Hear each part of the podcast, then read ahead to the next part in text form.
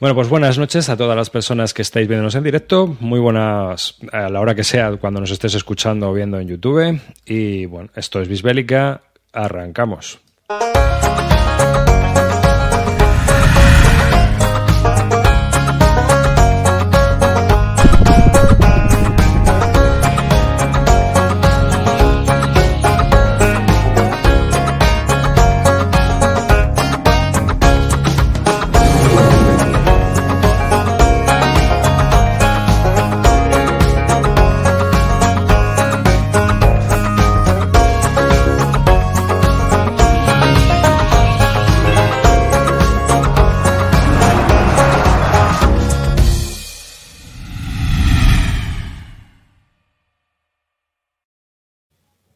Vamos, venga ahí.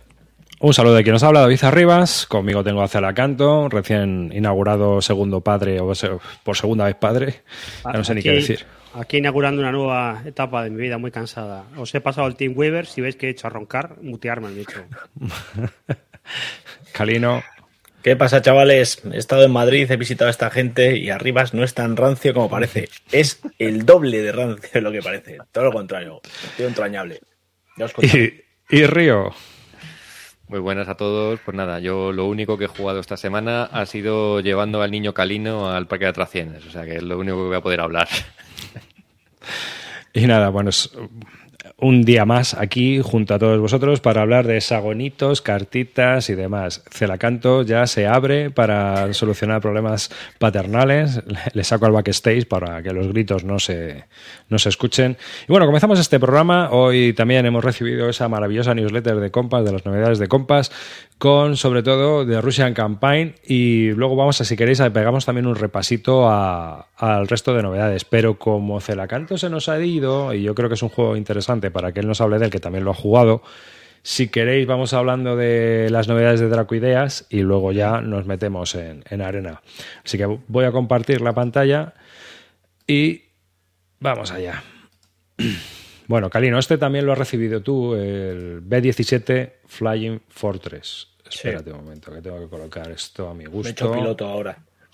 Piloto de aeroplanos, ¿no? Como decía la canción. Piloto de aeroplanos soy. Bueno, pues va 17 Flying Fortress Leader, un juego de 2017 de Danversen Games y que ha publicado Drauquideas en español. Estamos recibiéndolo ahora. Eh, ¿Lo has abierto ya o lo has visto la caja? ¿Pesa mucho? Eso pesa, ¿no? Viene a tope, viene a tope, un montón de componentes, calidad bastante interesante. Otra cosa es que luego lo cojas tú y todo lo que yo he dicho digas que es una puta mierda de componentes, pero a mí me ha parecido espectacular. Eh, en cuanto a peso, en cuanto lo coges ya ves que hay material recio y, sí, sí, de hecho ya me he leído las reglas, o en gran parte por lo menos, y con intención de empezar a jugarlo ya. Oye, esto, evidentemente Calino no creo que lo sepa, pero para el resto de rancios, ¿esto tiene algo que ver con el Queen of Skies? Nada. Eh, no, o sea, es otro rollo. No, pero el Queen of Skies es como la, como la implementación del B17, ¿no? O algo así, del, del antiguo. Claro, no, pero me refiero al antiguo. ¿Este, ¿Este, es, ¿Este, es, el antiguo o es un sistema nuevo? Este es el líder de toda la vida. Es el líder de toda la vida con, bombarderos. Es el. ¿Tú has jugado algún Apache Leader, Hornet Leader? Al Apache, al Apache Leader. Al Apache Thunderbolt Leader, ¿no? Pues esta es la versión de. Vale, vale, pero que no tiene que ver con el antiguo de. No, no, no, no. No, porque el este... antiguo era de tripulación. Tú llevas una tripulación y un bombardeo y. El juego te pone a los mandos de. De, toda la octava Fuerza Aérea. Inglesa, o sea, americana, perdón. Y lo que haces es un montón de misiones. Cada turno equivale a una semana de juego, una semana de, tiempo real. Y en esa semana de tiempo real tienes una serie de objetivos eh, que los conoces al iniciar la, las misiones y luego tienes otra serie de objetivos que van apareciendo y van siendo eh, secundarios, por así decirlo. Además de esto, tú no sabes a lo que te vas a enfrentar, es algo que sale en un, en un cheat pool de estos, en el que tienes un montón de, de unidades alemanas.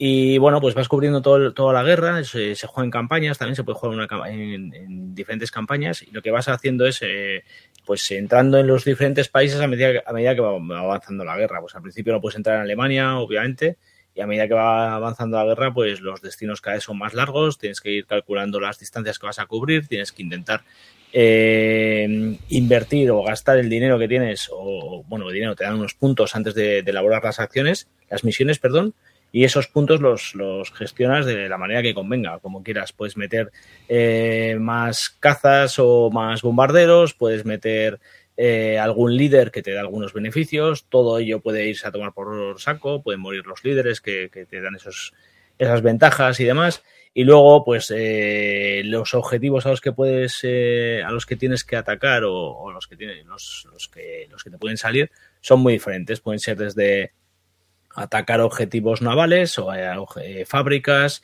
eh, objetivos militares, bombardear alguna, algún punto de interés que yo que sé, pues eh, ciudades, tal. Y todo esto viene determinado por tropecientas cartas, hay infinidad de mazos de cartas, re- requiere un montón de mesa. Y, y bueno, la realidad, la verdad es que aunque eh, tiene un montón de componentes, en cada partida no utilizas todo lo que, lo que hay. Entonces, bueno, eh, lo que estoy viendo me, ha- me ha parecido interesante. No sé, luego igual es un poco repetitivo, pero parece que está bien. Son entretenidos, ¿eh? A mí me parece. Yo he probado dos, tres, tres. Y me parecen entretenidos. A mí lo que me mataba del Apache es todo lo que tenía, que, entiendo que es justo lo que a mucha gente le guste, pero a mí me mataba. Es todo lo que es la fase de preparación de la misión. Es que ese es el juego, ¿no? Sí, Claro, tienes esa parte. de- sí, sí, Aquí sí, también la hay, ¿no? Porque me acuerdo Sí. en el Apache Líder tenías que elegir la tripulación, elegir los aviones, porque hay distintos tipos de aviones. Aquí no sé si vas con Aquí B16, también. ya está, pero en el también. otro dice, bueno, pues me compro un Apache, me compro un Cobra, me compro una 10, a este le pongo estos misiles, le pongo estas bombas. A mí eso me mataba, porque al final digo, si yo lo que quiero es jugar la misión, no estar aquí cargando el avión de bombas.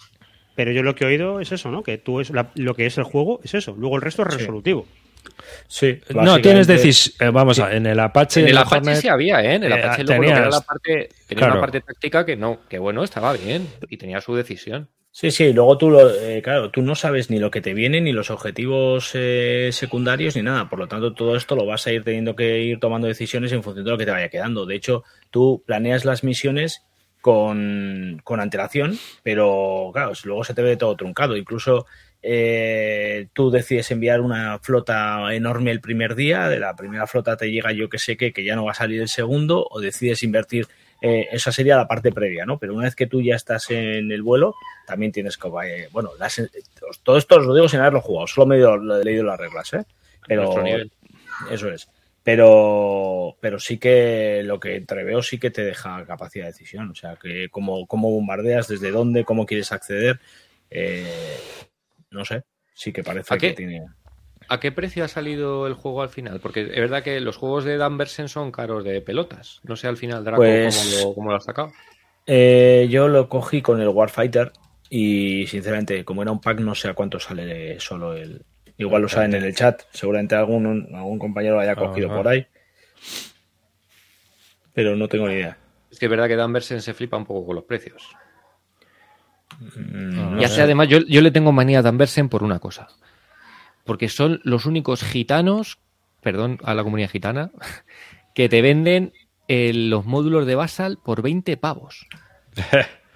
O sea, Ya, si pero- quieres jugar al Basal a este juego, tienes que sacar, tienes que poner 20 pavos, tío, por comprar el módulo de Basal. Vete a la mierda.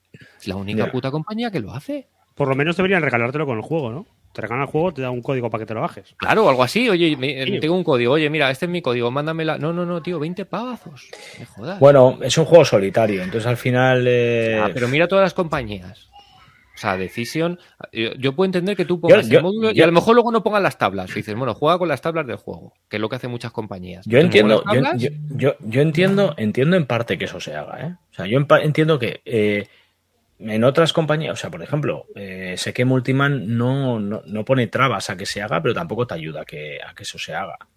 Eh, y también lo entiendo, porque es que el, o sea, al final es parte del desarrollo de un juego que tú lo tengas disponible porque lo haya hecho Perico Los Palotes en formato digital, puede eh, mermar las ventas del juego.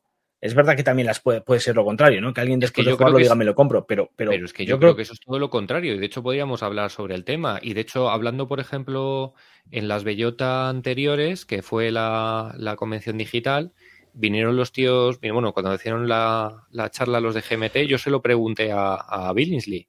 Justo le hice yo esa pregunta, de oye, vuestra filosofía de Basal o vuestra idea de Basal, ¿cómo repercute? Y el tío estaba convencido de que repercutía positivamente a las ventas. Puede ser. O sea, no sé si manejan o no manejan números, pero vamos, el dice, no, no, nosotros lo vamos a mostrar porque yo sé que al final, en esta comunidad de los que somos, la gente que juega al Basal se acaba comprando el juego. Si le Sí. gusta, si tú juegas al Basal y te mola el juego, te lo acabas comprando. El que juega al Basal y no se compra el juego, no se lo iba a comprar de ninguna Claro. manera. Ya, puede ser, venga. Y- Vale, me habéis convencido. Vamos y a luego además, ¿eh? y luego además, cabrones. de- Es si más, tú pruebas esto, un juego en Basal y si te gusta, ¿qué haces? yo me lo pillo. Tú te lo generalmente, generalmente si estoy También jugando en Basal es que ya me lo he comprado. Yo creo que eso es creer en tu producto. Tú estás vendiendo un producto que está bien y sabes que la gente se lo va a jugar y luego se lo va a comprar después. Hmm. El problema es que tengas un producto malo, que la gente lo pruebe y diga, "Pff, no lo quiero. O que tenga una o dos partidas y la gente no le apetezca jugarlo más. A ver, el, B- es el problema que tiene. el B17 tiene un PvP de 90 pavos y el Warfighter de 60.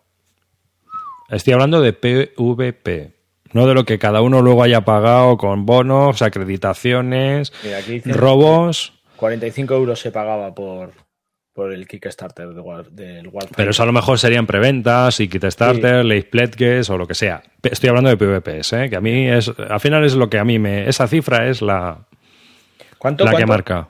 60, 60 al Warfighter y 90 el B17. Pero el Warfighter entiendo que lo que te ha llegado es el, lo que ha llegado es el básico, ¿no? Porque El básico. Hay- tiene ocho o sea, expansiones. gente y es un cajote, pero, pero así. quiero Las más. expansiones valen 20 pavos cada una.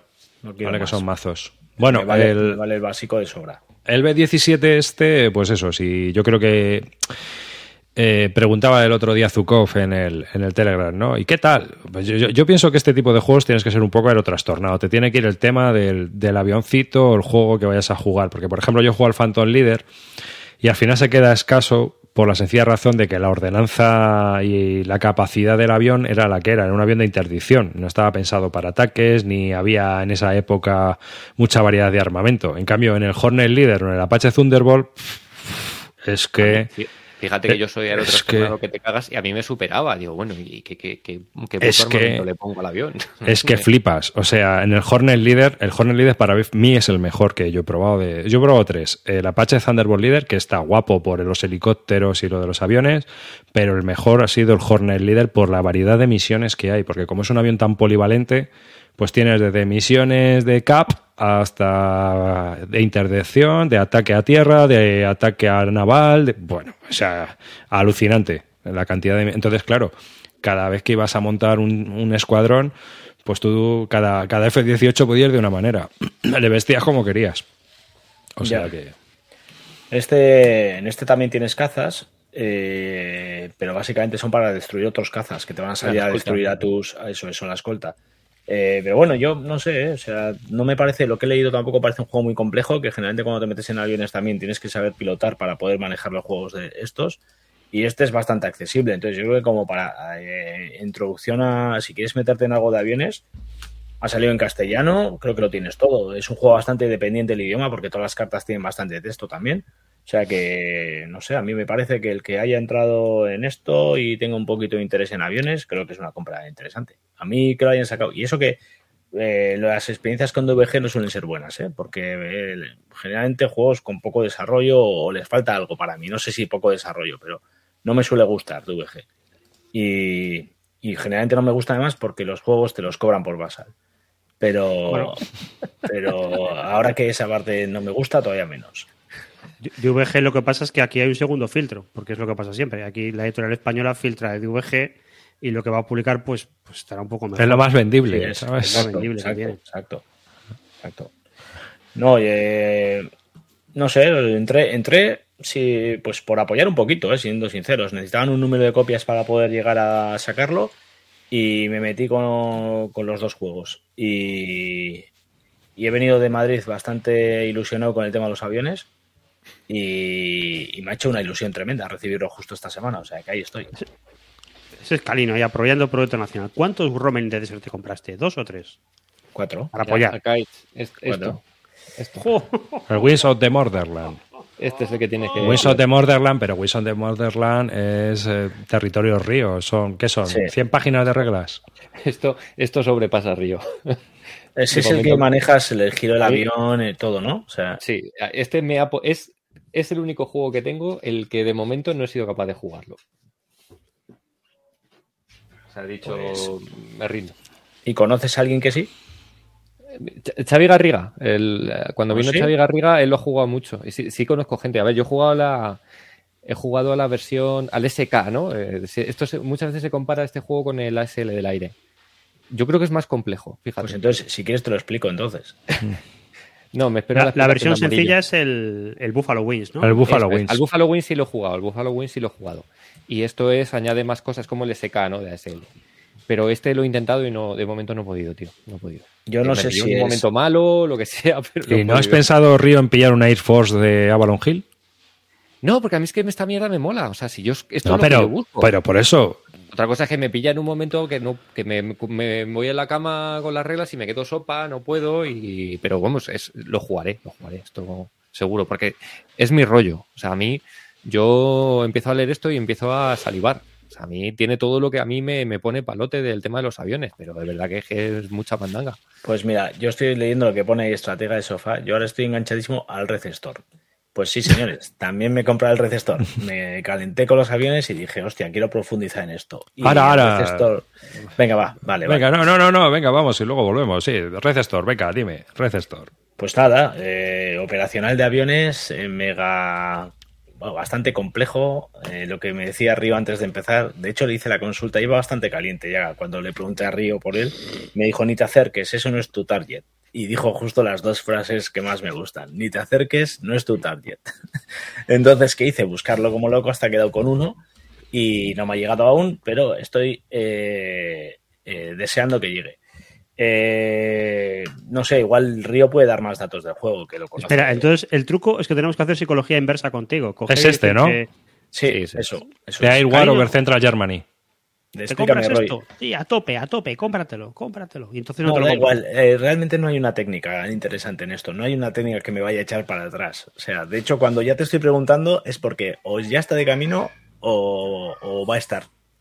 Pero sí, ahí lo tenéis. Todo lo contrario de lo que os estaba contando el B17. Tropecientos tokens, aquí sí que hay que ser ingeniero aeroespacial para poder manejar No. esto. No, no, no, no, no, no. Eh, Cuenta, cuenta. A ver. Bueno, eh, no ti- no- la realidad es que lo que menos cuesta es volar el avión. No, es verdad, eh, aquí lo que es volar el avión es muy sencillo. O sea, realmente, digamos que en, en el otro, en el, el Wings of the Motherland, es un juego en el que es complicado volar. O sea, Hmm. giro a la derecha tantos grados, meto tanto por ciento de gas, eh, subo tantos grados. No, aquí eso, digamos que todo está aquí. Tú dices, yo voy aquí, punto. Ya hay cuatro alturas o cinco alturas, las eliges y vas. Aquí lo que pasa es que es muy complejo porque representa, bueno, este, este es el tercer juego de una serie, ¿vale? El primer juego fue el, Hano- el Downtown Hanoi, que representa la campaña aérea sobre Vietnam. El segundo fue el, ah, el que representa las, las, mm, las guerras isra- eh, los israelíes y lo- contra los egipcios, las guerras del Sinaí. Ah, que es de este, este es de la serie del Y Libri de- con Whip. Sí, Sí, sí, sí, es del, como Va- todos los juegos de aviones, es del libro. Vaya puto jardín que te has metido, Calino. Claro. Y, no, pero es que, ojo, porque si, si Arribas ha jugado al. Es que no me acuerdo cómo se llama. ¿Cómo se llama el de Israel? Eh, El no, de- no me sale el nombre ahora. Lo tengo ahí, pero no me sale el nombre. pero no el esto. Victory. Elusive Sí, Victory. pero esto O sea, no el Victory es una guerra del 68 en el que los sistemas de armas de los aviones son muchos más sencillos que en el 84. Entonces, aquí la historia está en que este juego, la mecánica se comparte igual, la forma de volar, tienes que hacer unos planes escritos en, el, en, un- en una hoja detallando cuál va a ser tu plan de vuelo, etcétera. Aquí lo que pasa es que se implementa de una forma bastante compleja y bastante intensiva todos los sistemas de armas y de tecnología radar, etcétera, etcétera, Mm. que hay en el 84, que es mucho más complejo que lo que hay en Vietnam y lo que hay en las guerras del Sinaí. Entonces, claro, es el más complejo de la serie, no a la hora de volar o del avión, sino de toda la capacidad, de todas cual. las capacidades que representa la guerra aérea en cuanto a tecnología, radares, etcétera, Con etcétera. todas las Entonces, Muy complicado. Todas A las ver. posibilidades de armamento que te puedas imaginar. Eso es, eso es. Calino, Calino, te lo voy a explicar. ¿Tú has buceado? Sí. ¿Tú ¿Tienes el PADI o algún No para tengo- bucear? No, No. He, bu- he buceado un, un- un bautismo. Lo Bueno, solo has hecho bautismo. Vale, vamos a ver. A ver, es que cuando te metes en estos temas, al final la cuestión es muy técnica, ¿sabes? Entonces descubres que luego estos juegos son, no son juegos, son simulaciones historicistas. ¿Te acuerdas, no sé, la charla esta que ha habido en Telegram de qué es una simulación y qué es un juego, ¿no? Hmm. Eso que han estado colgando artículos sobre, sobre el tema de estos días en nuestro grupo de Telegram. Bueno, pues esto es una simulación. ¿Vale? Entonces, es muy interesante irte a la web de Libricon Whip y leer todos los artículos históricos, sobre todo de la parte del Downtown, donde te explica cómo se montaban los, los escuadrones para el bombardeo y para, para toda esta historia, ¿no? Igual de- del tema del Elusive Victory, porque el Elusive Victory está diseñado por un tío que es militar que también ha hecho el del Body April, el, el de la Primera Guerra Mundial. ¿Cuál es el problema para mí? Y estoy hablando de, de cuál es el problema desde mi punto de vista, que juego no hay juego. O sea, tú realmente lo que haces, eres un lector de. Porque las operaciones hay que hacerlas y planificarlas como hay que hacerlas y planificarlas. Es que no te puede salir, porque si no, no va a salir bien. Entonces, si tú entras con un vector de ataque y sales con un vector de salida, tú entras con un vector de ataque y sales con ese vector de salida, porque tu combustible ya va rayado.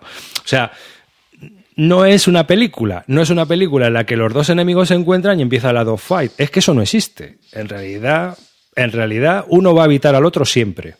Es que no. A ver, no es un juego táctico, es un juego operacional. Claro. Tú no representas tácticamente. A ver, No al estás final, un, no estás un dogfight lo que es es, es un dogfight, es te, te veo, te tiro un dado, te enchufa con un misil. No es como el otro que estábamos hablando en el que digo, no, tanto giro tantos grados, te veo, disparo, no. Claro. Este es un juego operacional, lo que intenta representar es operación. Lo que dice Arribas es cierto, pero es cierto que este juego en concreto, el Red Storm, eh, en contra de lo que son los dos anteriores, el Downtown Over Hanoi y el Lucid Victory, es el juego que más equilibrado pueden estar los bandos. ¿Qué pasa? En el de Vietnam, al final, pues el, el vietnamita tiene muy poco con lo que contestar al poder aéreo americano. Entonces tú montas tu, tu bombardero, tus, tus cazas, tu no sé qué, llegas allí, tiras las bombas y el, y el, el, el vietnamita puede hacer poco.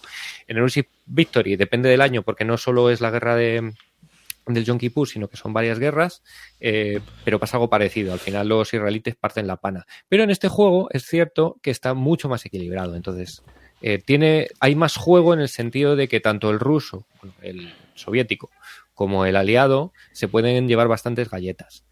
Eh, pero sí, hay poco, hay poco juego, porque es verdad que tu juego sobre todo es hacer la planificación.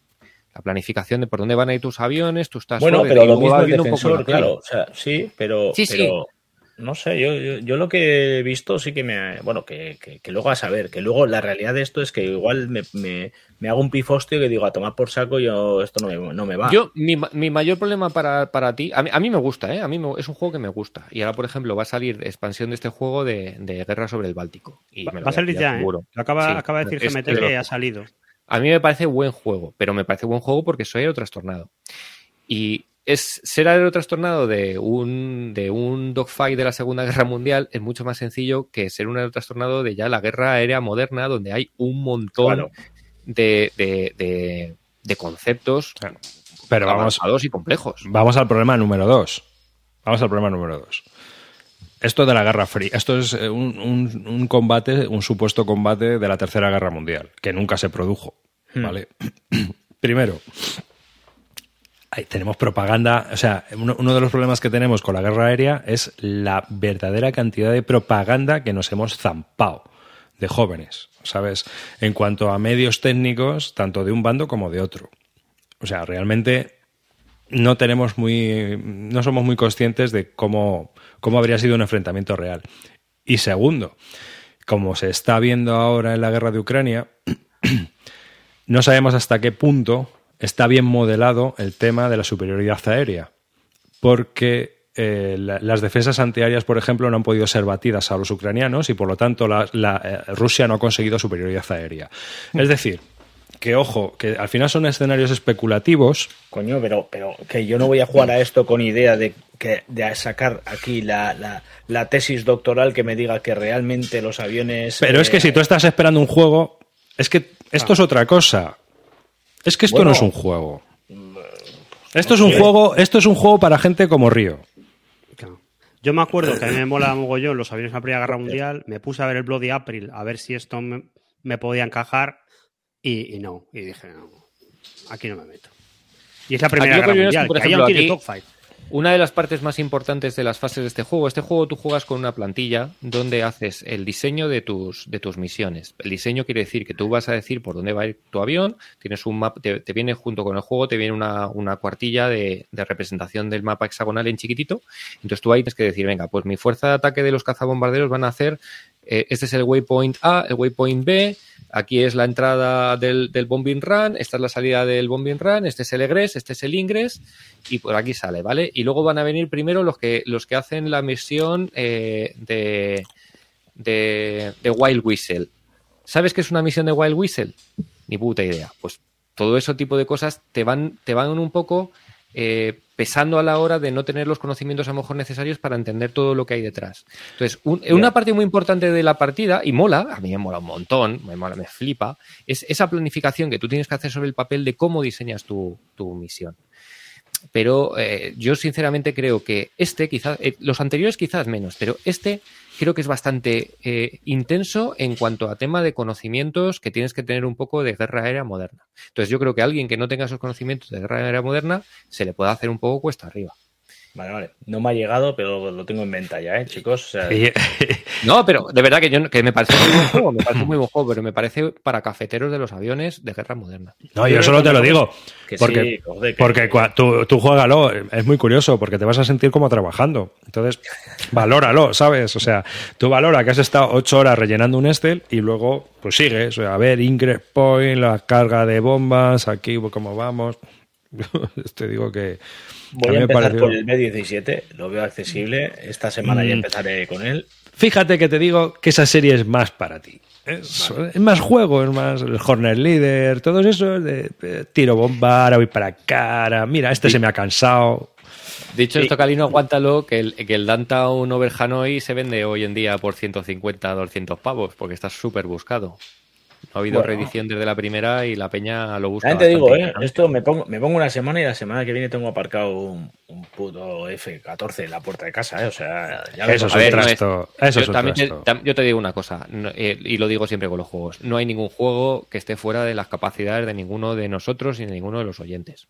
Menos el, el modelo de Witherland para mí.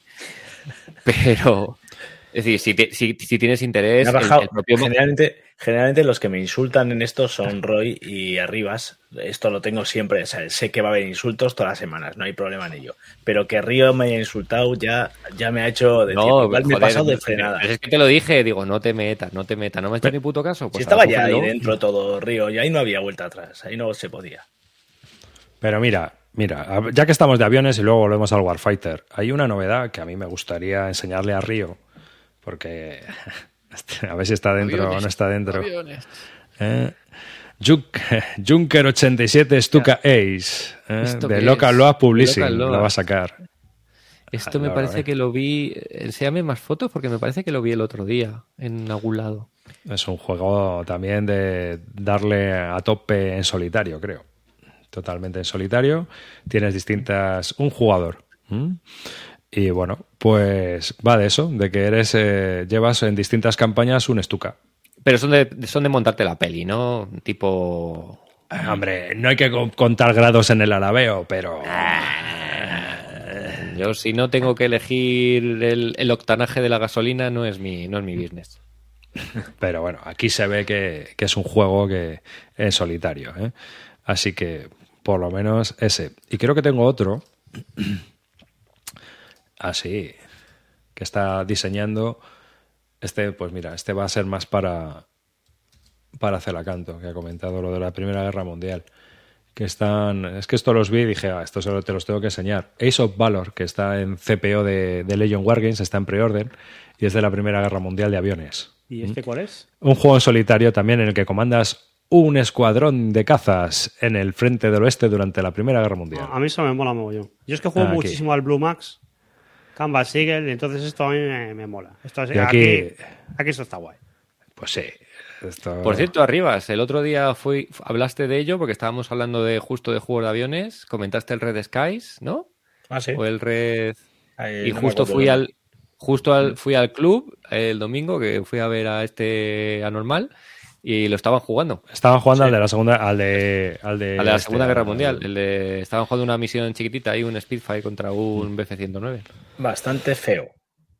Yo me esperaba un juego. porque estaba sin pintar la mini. Coño, ya, pero yo lo vi pintado todo y me esperaba el juego así, la leche. Pero Coño. no, no. No, no me gustó. Por cierto, ya que estamos con esto, si, si algún oyente me escucha, yo hay una cosa que busco ahí en plan, en plan santo grial, que es un Acio Face. Que, que nunca me lo compro porque los precios son disparatados. Pero si aquí lo, lo vende a un precio razonable, eso me apetece tenerlo como artefacto cultural. Yo no sé si habéis visto cómo es eso.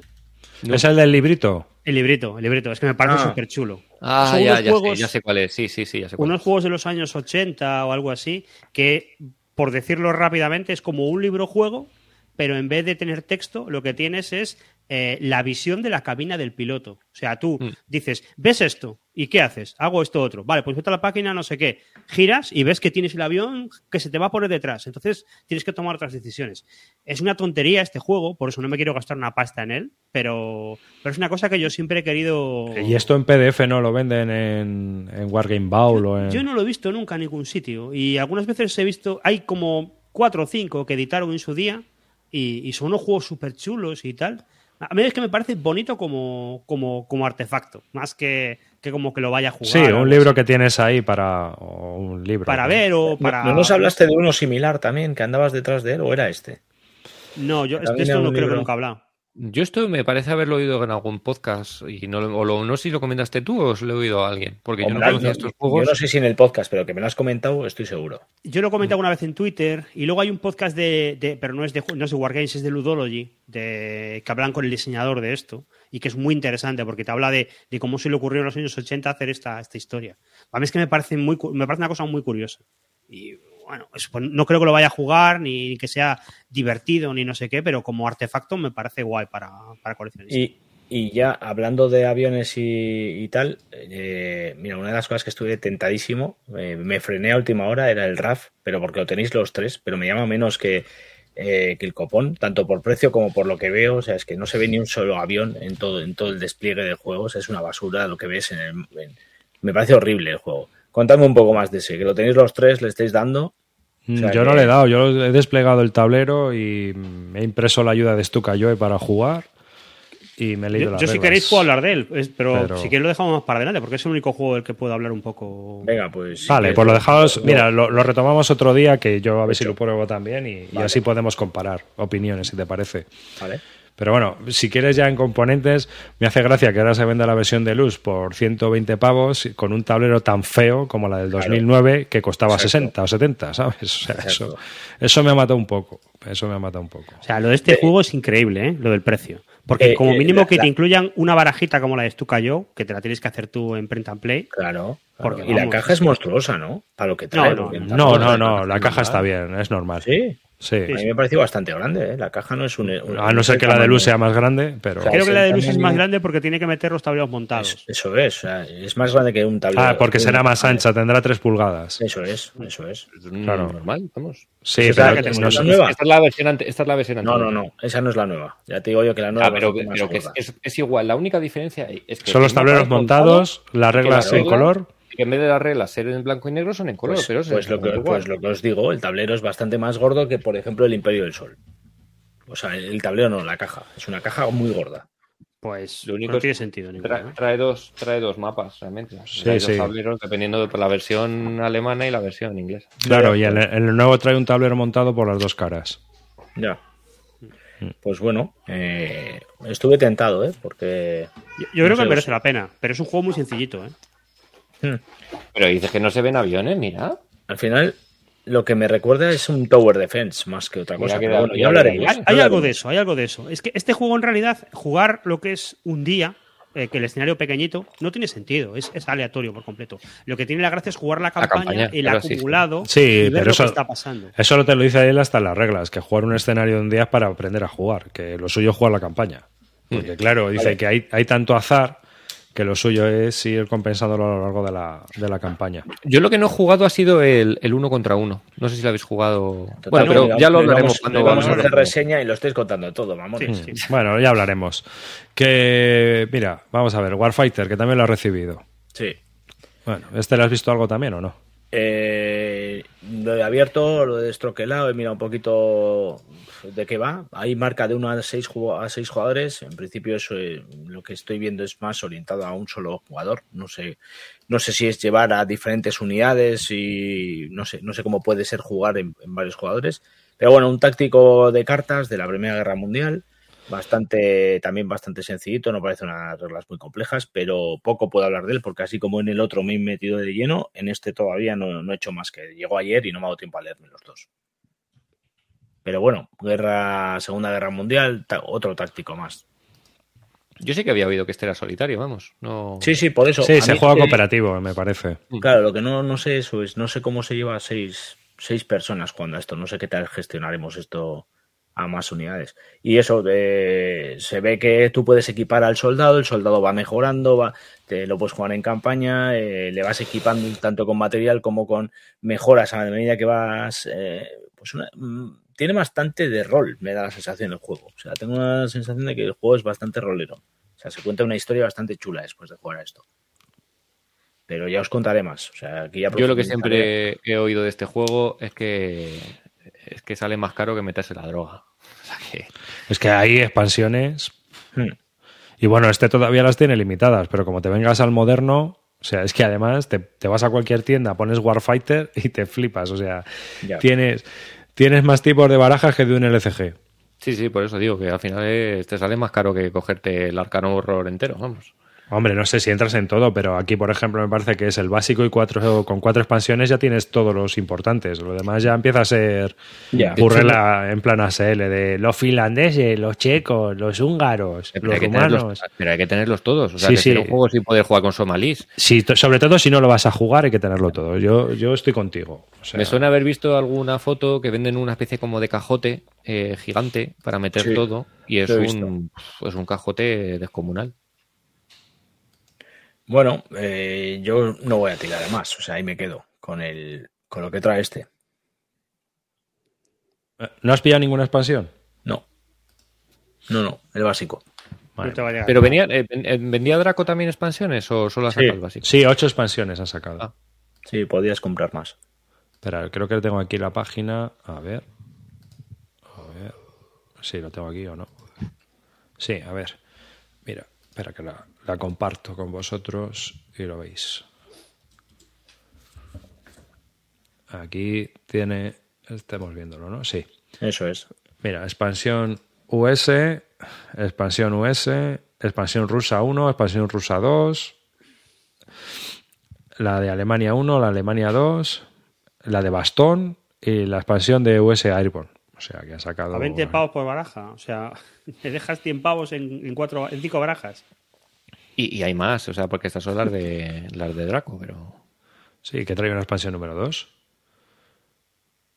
Más soldados, más equipo, más hostiles. 56 cartas. 56 cartas trae una expansión. Ojo, el Magic es más barato, ¿eh? Bueno. Pero aquí no tienes que comprarte 40 sobres hasta que te toque la Claro, te toca las que quieres, claro. La licencia, la licencia es lo que tiene, supongo. Hay que pagar todo, chicos. Pero bueno, yo, si te gusta el juego. Eso es, al final esto. Pues para adelante, ¿qué te saldrían? ¿Por 13 pavos ahora mismo si no es con la licencia a lo mejor de que es Warfighter? Pues, pues bueno, eso ya cada uno que lo valore. En fin. Pero ese es el tema. Bueno, no sé, ya nos contarás qué tal. Yo es que sabes qué pasa, que este tipo de juegos a mí me parecen interesantes, pero luego los juego y no me gusta, o sea, no me acaban de llenar. Es posible, es posible que me pase eso, pero bueno, con quitártelo y venderlo. No, no, pero bueno, que es una cuestión personal, ¿eh? no es que sean malos, todo lo contrario. Ya sacó Dan en uno hace tiempo, de también de escaramuzas, no me acuerdo cómo se llamaba ahora mismo no lo recuerdo. Yo lo jugué con el calvo y, estaba bien, estaba entretenido, pero es lo que te quiero decir. Luego no me llena como para sí, Me, suele pasar además, me suele pasar como la mayoría de los solitarios. Pocos solitarios, quitando el FOF, pocos solitarios hay que me haya quedado una vez jugados unas cuantas partidas. el, el combat, Calino, que me has metido el gol. Mira, el combat, el combat. El combat sí, mira, el combat sí. Pero, por ejemplo, pues todos los de. Mira, a vosotros os gustan un montón. Este de, la playa Normandía, ¿cómo se llama? el el, día de, el, día de, el día de pues por ejemplo, estos me terminan por. me terminan. Son buenos juegos, pero me terminan por parecer un poco. descubrir un poco el, el sudoku que tienes que montar más, más que una historia de un juego. Entonces al final me terminan por sacar más que, que dejarme jugar. Tienes que probar ya el Enemy Action Ardennes para venderlo entonces. Pues sí, sí. De hecho, eh, me está dando mucha pereza. Lo compré por, por todo lo que pusisteis bien, pero lo último que dijiste tú, mm, lo mismo se vende sin jugar, fíjate lo que te digo. Que no, ¿El hombre, qué? que no, que es un ¿Qué- juegazo, qué dale una dijimos? ¿Qué dijimos? A Roy no le llamó mucho lo que vio. No, fue No, arriba. no, no, el que arriba, estaba, eh, arriba, arriba se ve arribas. que estaba, arriba se estaba chinado porque el gramaje de la carta tenía un gramo No. menor de lo que Eh, publicitaba sí, pero- el fabricante. Es un puto Pero- coñazo de juego. Pero eso es, no, no me refiero al gramaje, me refería al juego, eso es.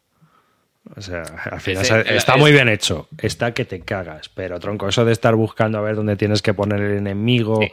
es decir, yo el problema que le vi es que te tienes que aprender tres sets de reglas, ¿sabes? Te tienes que aprender a jugar con los americanos, con los alemanes y el solitario del bot. Tío, Ya. son tres reglas por uno, ¿sabes? Eso es lo que a mí me mató. El juego del que yo hablaba es el Frontline D-Day, ¿vale? Que es un juego de Ese 2010. no, no me suena. Frontline D-Day, que es un juego de cartas que sacó hace tiempo ya Dan Bersen. Y era eso, sí, de, de pegarse tiros. De uno a cuatro jugadores. Yo creo que es el pre-Warfighter. No sé por qué me da a mí. Bueno, ya os contaré. Esto es la típica que no me gusta, no me gusta y terminamos los cuatro. Yo en un juego de Danverse no me, no me veo. Le tengo puesta la cruz. Ya, tampoco te veías en ASL. Y mírate. Calla, calla, cabrón. Sí, últimamente vamos de la mano, ¿eh? O sea, lo Sí, que vamos sí, a hacer sí. es comprar, es comprar directamente lo que vaya a comprar el otro. Si vamos a tardar un mes más. Pero no, pides dos copias y se la envías. Oye, que te he comprado. Te, te va a llegar una caja. Tenemos que llegar a eso, Río. Te, va a llegar una caja porque te he pillado. Tú no lo Ven- sabes, pero lo, lo querías. Te, ahorra una semana de. te- te ahorra un Hola, de- Río, soy Calino. Tienes que hacerme un bizum de 237 euros. Te he comprado tres juegos. Llegaremos a eso. Te llegarán mañana. En fin. Bueno, otra, la última novedad que todavía no la hemos recibido, pero está, yo lo pillé en, en reserva, es el Two Minutes to Midnight, dos minutos para la medianoche, que es un juego de Stuart Tonk, que es el tío que hizo el de Blue Water Navy, un juego hiper complicado. Y bueno, este tiene visos también de ser complicado y largo de pelotas, así que ya veremos, porque a mí eh, estas cosas que llevan de tiempo, no sé yo. Lo que pasa es que bueno, se puede jugar a uno o dos, vamos a ver, a ver qué tal. Realmente lo, lo he pillado a Has entrado, probarlo, ¿no? ¿eh? Eso, te- ¿Eh? eso decía, que entrar has entrado. Sí, pero lo he entrado para probarlo, ¿eh? No te creas tú que yo últimamente no le tengo mucho amor a que las cosas se queden en casa. O sea que, básicamente la idea es probarlo, porque mm, ¿no? igual que me pillé el Netski para probarlo y ya lo he largado, así que... Pero ya he probado el sistema, he visto cómo funciona. Bueno, ¿Has pues largado el bien. Neski? Hombre, claro, ¿para qué lo quiero durado- yo? Ha durado poco, ¿no? Joder, pues eso solo me lo pillé para ver cómo era el sistema. Ah, un juego Pues para este, dos el- muy el- largo. El Two Minutes to Midnight, te- yo creo que te va a pasar lo mismo, porque yo creo que. Yo, a mí- a mí- no sé, yo por lo que he visto sí que me llama bastante la atención. El problema yo lo veo es que. El problema, es decir, entre comillas, que luego me echan la bronca cuando digo que, que, que no porque algo sea largo es, es, es malo, y es cierto. Es que. Eh, A ver, para es, mí. es un juego largo. Si es largo, es malo. Ya está. No, no tiene, no tiene por qué. Para mí sí. Para mí sí. Todo lo que sea largo Eh, es malo. Pero, y, y luego aparte come mesa que da gusto, ¿eh? Yo lo, lo vi desplegado en las bellotas y se come, uf, se come una mesa para el tablero que estáis viendo ahí, y luego se come otra para todo el, el tablero de desarrollo armamentístico y tal. Hmm. Y, pero a mí sí me, a mí no sé, me, me llama la atención. No me he metido porque me parece que excesivamente largo para que, y Joder. que me va a ser complicado encontrar a alguien con lo que jugarlo, pero Eso del tamaño de las mesas lo hablamos siempre, tío, pero es que es verdad. O sea, me imagino los acuarios de, de- de los americanos como para orcas o así, ¿no? O sea, que decir, si el- eh, todo lo hacen así de bestia, todo, ¿para qué? ¿Para qué todo tan grande siempre? O sea, no entiendo. O sea, me, saca de quicio tienen- tener que tener una mesa. Me igual, tienen quitas- su- todos tienen su, su Chevrolet ahí que lo están arreglando mecánicamente y al lado tienen un, un hangar para poner sus mesas. Yo sea, creo, Calino, si tú quitas el piano de ahí, te cabe todo lo que quieras. Sí, caber, cabe. En mi casa entra todo. Lo que pasa es que me agobia bastante la, la, el tamaño de, de, de, los juegos. O sea, me agobia mucho tener un juego desplegado que ocupa un montón, cuando antes podía tener en la mesa dos. Y eso es Mira, así, ¿eh? Yo te voy a decir una cosa, pero yo veo compas de Signature Signature Edition y ya me echo a temblar. Para mí ya es como si no hubiera reedición de ese juego, porque sí. te cogen un juego que ocupaba un mapa o dos mapas y te dicen, hemos hecho una versión súper chula, todo más grande. Cuatro mapas, fichas de una pulgada y todo para que vosotros, rancios groznars, que ya necesitáis lupa para ver, tengáis que utilizar una lupa de tres aumentos en vez de de seis. Joder, tío, macho, de verdad, en serio. O sea, cuatro mapas o tres mapas. Es que sí. ves. O sea, un juego que era un mapa, llega, dos mapas, counter extra grandes. que, que ¿Para qué, tío? Yo lo que Pero quiero es una edición lo, bien. Pero lo peor de todo es que te lo vendan como mejorado eso. Si es que no estáis mejorándolo, si es que no entendéis, no, no entendéis el concepto. Esto, esto es el, el, signo de nuestros tiempos, es como el Kickstarter. Kingdom Builder con miniaturas de plástico, no sé qué, no sé cuándo. Mira, mira, mira, dicen por ahí. Viva los Estados Unidos de los clichés. Pues son los clichés del Conceal War y de la BGG. Díselo tú, Celacanto de primera mano. Hombre, hombre. que es que. Si se pasan todo el tiempo diciendo estas cosas, ¿eh? que es que es verdad. A ver, si es que nosotros, o sea, Celacanto estuvo metido en medio de una discusión y cómo le pusieron todos los rancios que tienen un, un sótano gigantesco. O sea, no, no, estamos diciendo, será que nos han tocado a nosotros, pero ya os digo yo que tela marinera lo que se ve y lo que se lee, porque la gente aplaude. O sea, ellos, ellos están muy contentos, pero claro, no sabemos cuánto, cuánto eh, público realmente de compas es el que aplaude esta, est estos tamaños ¿no? de mesas. Pero sí que es cierto que con el tema del Corea, por ejemplo, que Celacanto preguntó en el foro, entraron ahí a saco, pero a saco a por él. O sea que. Ya. Y hostia, es que aparte del Corea es muy, es muy grave porque eh, hay, a mí si el juego tiene un par de escenarios para jugarlos a un mapa, vale, pero es que este, en cuanto quieres dar un poco de caña, ya tienes que meterte en todos los mapas. Y no, no sí. tiene sentido. A ver, yo entiendo que para un juego típico juego de club, eh, pues un OCS o algo así, tienes que hacer cuatro mapas y da igual, porque es que no lo vas a jugar en casa igual. Porque... Entonces, si vas, vas a jugar en un club, pues es un club. Pero el Two Minutes to Midnight, por ejemplo, este no es un juego de club, es un juego eh, que lo puede jugar en principio que está pensado el, para jugarlo con, el, con, alguien una sesión. Pero claro el verdadero problema es que antes es importante. antes tenías los juegos de club y eran una selección de juegos que sabías que se tenían que jugar en unas determinadas condiciones. El problema es que se está convirtiendo en un genérico esto y que ahora todos los juegos te están haciendo una demanda de mesa que, que, que el más pequeño te ocupa dos mapas. Pero es que final... yo eso ya lo empiezo a ver como lo los Kickstarter en los euros tío o sea, es para un público muy definido. Es decir, igual que el, que el zombicide este Marvel, que ha pagado la peña hasta mil pavos con los gastos de envío y tal, tiene un público muy específico, yo opino que los juegos tipo Pacific War o estos Signature Edition de, de tal, mucha gente se los compra y luego no tiene sitio real para desplegarlo.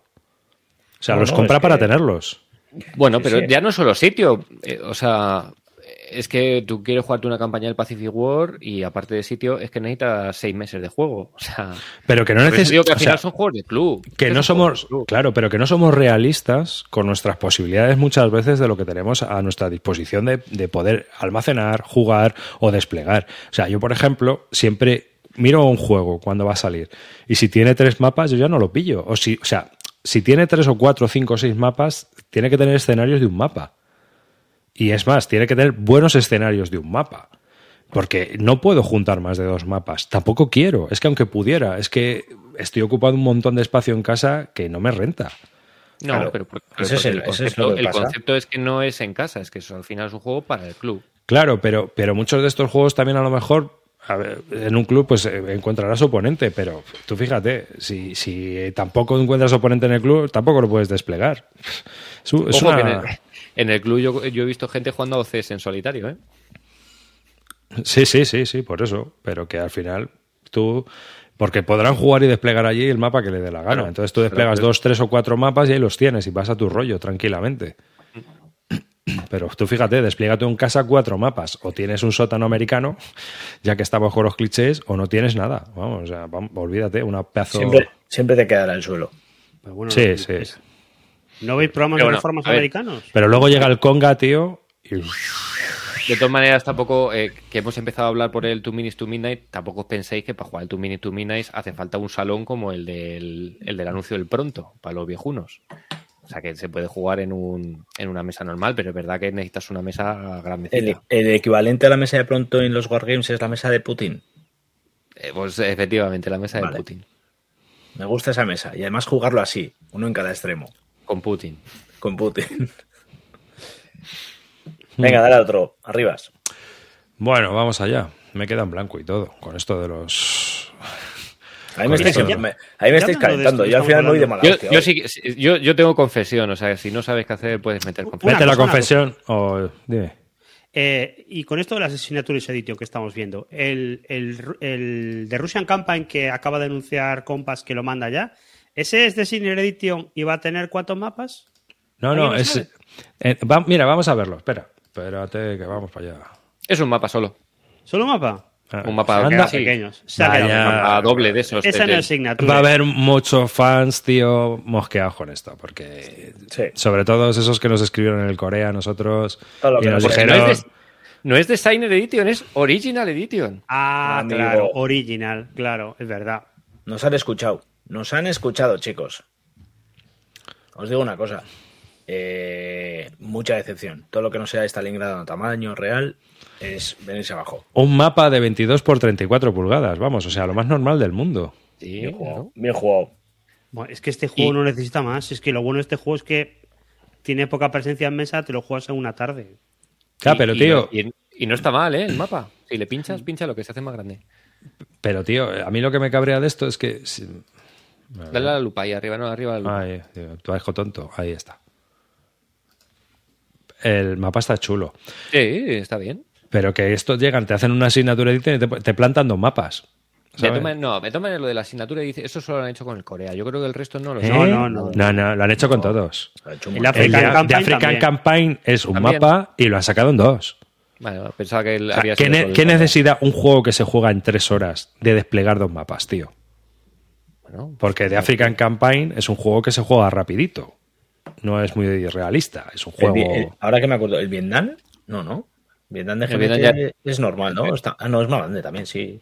¿No? El Vietnam nuevo es es más GMT. grande. Ojo que es GMT. Pero son dos mapas también, ¿no? Son... Pero ya era grande el Vietnam. sí, era es verdad, grande. era, era- era de dos grande. también, sí, era de dos también, sí.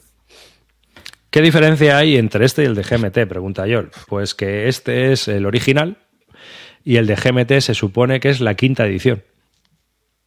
O sea, se- lo que tenemos aquí es la versión original tal y como se publicó en 1972. Yo eso no lo tengo tan claro, ¿eh? Eso Yo- dicen ellos, ¿no? Yo desconozco por completo qué demonios de diferencia hay entre una edición y la otra y por qué hay dos ediciones en el mercado. No lo sé. No tengo ni idea. Ahí te está diciendo que es la original de 1974, tal cual. O sea, la es que- 74. Pero, ¿Con las mismas erratas? ¿O con más? Pero es que aparte, esa es del 74. Yo creo que la de Habano Gil es del 77, incluso, ¿no? No sé Sí, idea, sí, pero- sí, sí, sí. ¿Merece la pena esperar el de GMT? Yo, Sí, bueno, sí, sí. sí, ¿no? Bueno, este va a ser más barato, yo creo, el GMT, ¿eh? Pero el tema está en que es compás y al final calidad-precio te saldrá más barato el de GMT. Pues depende, porque si este lo produce en China eh, con mapa montado, la calidad puede ser buena. o Es original. produce en Estados Unidos. Es original, debería hacerlo todo Proudly American. Bueno, el- la original es australiana, pero pero Proudly American total, o sea que A mí lo que me mosquea es que se supone que esto es un juego de John Kranz. Hmm. y Es montado John el Kranz mapa, ¿eh? trabaja- Y John Kranz trabaja en Compass. Sí. Entonces, eso es una cosa que sí me ha mosqueado. Como John Kranz también trabaja para GMT para sacar el mismo juego que está A en cuando no trabaja, no trabaja para GMT. La movida es la siguiente. John Kranz trabaja para Compass, ¿no? Sí, Y John Kranz es el tío que está detrás de Consir War, sí. ¿no? Vale. John Kranz tiene una editorial propia que se llama Consi- Consim Press. Hmm. Bien. Consim Press trabaja con GMT. Pero, pero ya le has vendido la licencia a Compass. No. Espera. Es como si llega ahora, yo que sé, no sé quién edita los juegos de. O sea, los libros de Harry Potter y se los vende a Planeta y a otra editorial. O sea, no- Espera. no tiene porque, sentido. porque la licencia de The Russian Campaign, a saber cuál es la que va ido para. O sea, si tiene las licencias de Russian Campaign, adivina qué puede haber hecho por el camino. La tiene él. Es decir, que a lo mejor puede sacar dos versiones o 17 las que él quiera. Si él ve que la cosa está atascada con GMT, ha dicho, pues yo voy a sacar una versión ya de Russian Campaign que estoy hasta las narices. Y la saca por otro lado, porque Pero- GMT pero- tiene sus tiempos. Sí, pero, pero eso es curioso porque tú cuando firmas con una editorial, eh, firmas con una editorial. Y firmas Es que, con un juego. es que GMT es la distribuidora. La editorial es con Simpress si entras en la página de GMT. Ah, sí, o sea, no aparece como editorial GMT, solo como distribuidor. Sí, creo, ¿eh? O sea, tú entra. eh, O sea, si tú vas a Consimpress en GMT, No sé, es todo muy raro. Esta, Es a mí todo esta- rarísimo. esta, esta historia siempre me ha parecido muy rara del primer momento. Pero bueno, nosotros somos especialistas y nos compraremos los dos, ¿no? Lo, lo normal en estos casos sería claro. juntarse las dos editoriales y hacer una edición conjunta fuera como fuera. Hombre. Ya vería. No, no sé. Claro que eso es lo, lo normal, claro. Ahora bien, ¿vosotros qué habéis jugado? ¿Qué, qué versión jugasteis vosotros? Yo jugué La la, de Avalon Avalon Hill del año 70 y pocos. Y la DL5 no la habéis jugado, ¿no? No. Que la DL5 se supone que será la más parecida a la de GMT. ¿A ti te gustó, no, Roy? Sí, me, a ver, no es mi tipo de juego, pero eh, solo puedo decir cosas buenas de él. Es un juego que, eh, siendo de la época que es, es un juego, no es una simulación. Y es un juego que lo puedes jugar muchas veces y van a pasar cosas diferentes. Y no es el típico I go, you go, no sé qué. Hay varias fases, hay movimientos distintos. Entonces, tiene, tiene su aquel. Si te gusta hacer rollos de Panzers en Rusia, este juego está guay, está chulo y se juega en una tarde. O sea, no es un no retreat, no es un absolute war que se supone que son simplificados, pero que al final te tiras dos sesiones. Aquí en una tarde te lo acabas bien. Y estás Y- tirando dados, haciendo ataques todo el tiempo. ¿Y por qué no te va? ¿Perdón? ¿Que por ¿Qué qué por- no te va? ¿Que por qué no...? No lo sé, no lo sé, no me acuerdo. Lo, lo jugué Que un todo, par de lo que, veces. todo lo que estás diciendo es bueno, por eso te digo, no sé. No me entusiasma el frente ruso por sí, tío. No me. Ya. A mí me pone palote el frente ruso, tío. A algunos le ponen los aviones, a mí el frente ruso, bueno. Mira, te digo lo que pone. The Russian Campaigns Deluxe, quinta edición, va a ser publicada por GMT bajo licencia de Consim Press. Consim Press es una división de War. Muy curioso. bien. Curioso. Pues no sé, habrá que comprarse los dos. Arcade, ya sabes. Venga. Yo creo que esto hay que hacer una dual compra, ¿sabes? Y ya luego comparas. Haremos Y te, una y te quedas compra. con lo mejor de cada. Te quedas con las fichas de uno, el mapa de otro, mapa de los- la caja la regla- la regla de de arriba ninguno. de uno y la caja de abajo del otro. Las encajas y ya está. Claro que sí. De todas maneras, saber cuándo sale GMT, porque lleva atascado en P500 bastante tiempo. Yo Ah. creo que estaban ya en Near Final Art de- Department de estos. Y O sea, ahora habrá que ver, porque Ahora, viene, ahora viene la gracia, ¿vale? El de GMT en PvP son 60 pavos, quinta edición, y el de con, con- Compass eh, 59. El, el- el más barato, el de 59. claro. Bueno, está muy bien de precio, ¿eh? Te compras los dos y te sale lo con juego. Ya está. O sea, 59 dólares vale el de, el de la, la edición original. Y la edición de GMT sale por 42 pavos en P500, que bueno, que se quedarán en los 60 pavos aproximadamente de PvP. Adelante. Con, con los, los IVAs y tal. Así que ya lo que tú creas conveniente. Si crees que puedes esperar o si crees que tienes que tener los dos, o puedes pillar uno, luego venderlo y pillarte el otro. Total, sí, ya sabemos. Para echarle un meneillo, ¿no? Pero por comparar, a ver, mira, tenemos aquí el mapa. Aquí tenemos el mapa. Mm. Y el de GMT. Vamos a ver. Es mucho más Simonite el mapa. Ahí, vamos a ver. Ahí lo tenéis. Pues mira, me gusta más el de Compass, ¿eh? Ahí ya, cada uno que decida visualmente cómo, cómo- Bueno, Río ya tiene ganador. A mí sí, me O sea, gusta a mí también me gusta más el de compás, ¿eh? Pues mira, Puede ser. uno por otro, ya sabéis, a por ellos. Yo creo que vas a comprar los dos al final, ¿eh? No, no voy a comprar ninguno. Esto es nada. No, yo tampoco, me, yo tampoco voy a caer en este. No. Y Río, antes de que hagas tus confesiones, tío, vi esto, tronco, que está aquí ya preparándose y dije, oh, oh, macho, esto vas a caer o no vas a caer. Hostia. Dead Right Normandy, Juno Beach 2022. No, de momento sigo sin poder haber tenido tiempo para probar mi Dead Right y hasta que no lo pruebe no me meto en esta movida. Y yo creo que si me metieran Dead Right me, me metía en Kursk, no en Normandía. Pero tío, que es la tercera división canadiense, No, macho. no, Esto no, es no, no, historia no. viva de la, de la batalla de Normandía. No, no, no. Ya que no, que si, que si me meto algún día que no descarto hacerlo, me meteré en Kursk. Pero ni aquí en ¿Tienes alguno? No tienes ninguno, ¿no? Río? Sí, Tengo sí, uno, sí. tengo uno, tengo, tengo el Hellfire Pass, pero es uno de los chiquititos que hay, que solo es un mapa pequeñito. Tiene solo 200 fichas. Y, es, es, una, es un escenario de, de bueno, pues de- es Battle Axe, me parece, de la operación Battle Axe en, en, África en el, 40 y, en el 42, me parece. Eh, Rommel contra los ingleses y tal. Y me lo compré porque es verdad que el sistema me llama mucho la atención y mucho más desde que Las Bellota nos dio la charla Wargame AGP que estuvo de vicio y lo vendió muy bien. Y la verdad es que me parece un sistema que tiene muchas cosas muy interesantes. Pero, y me pillé ese porque era baratito, dije, bueno, pues lo pruebo, tal, no sé qué, y si me, y me convence, pues me meto ya en, en, el, en Kursk. Pero mira, el mismo, el mismo el Wargame AGP que los ha jugado dice que, que no sé, que los de Normandía, que, en fin. Es que al final es Normandía, es que lo, es lo de siempre, tío. Normandía. ¿Otro juego de Normandía? Yo voy a esperar a que me lo venda Wargame AGP.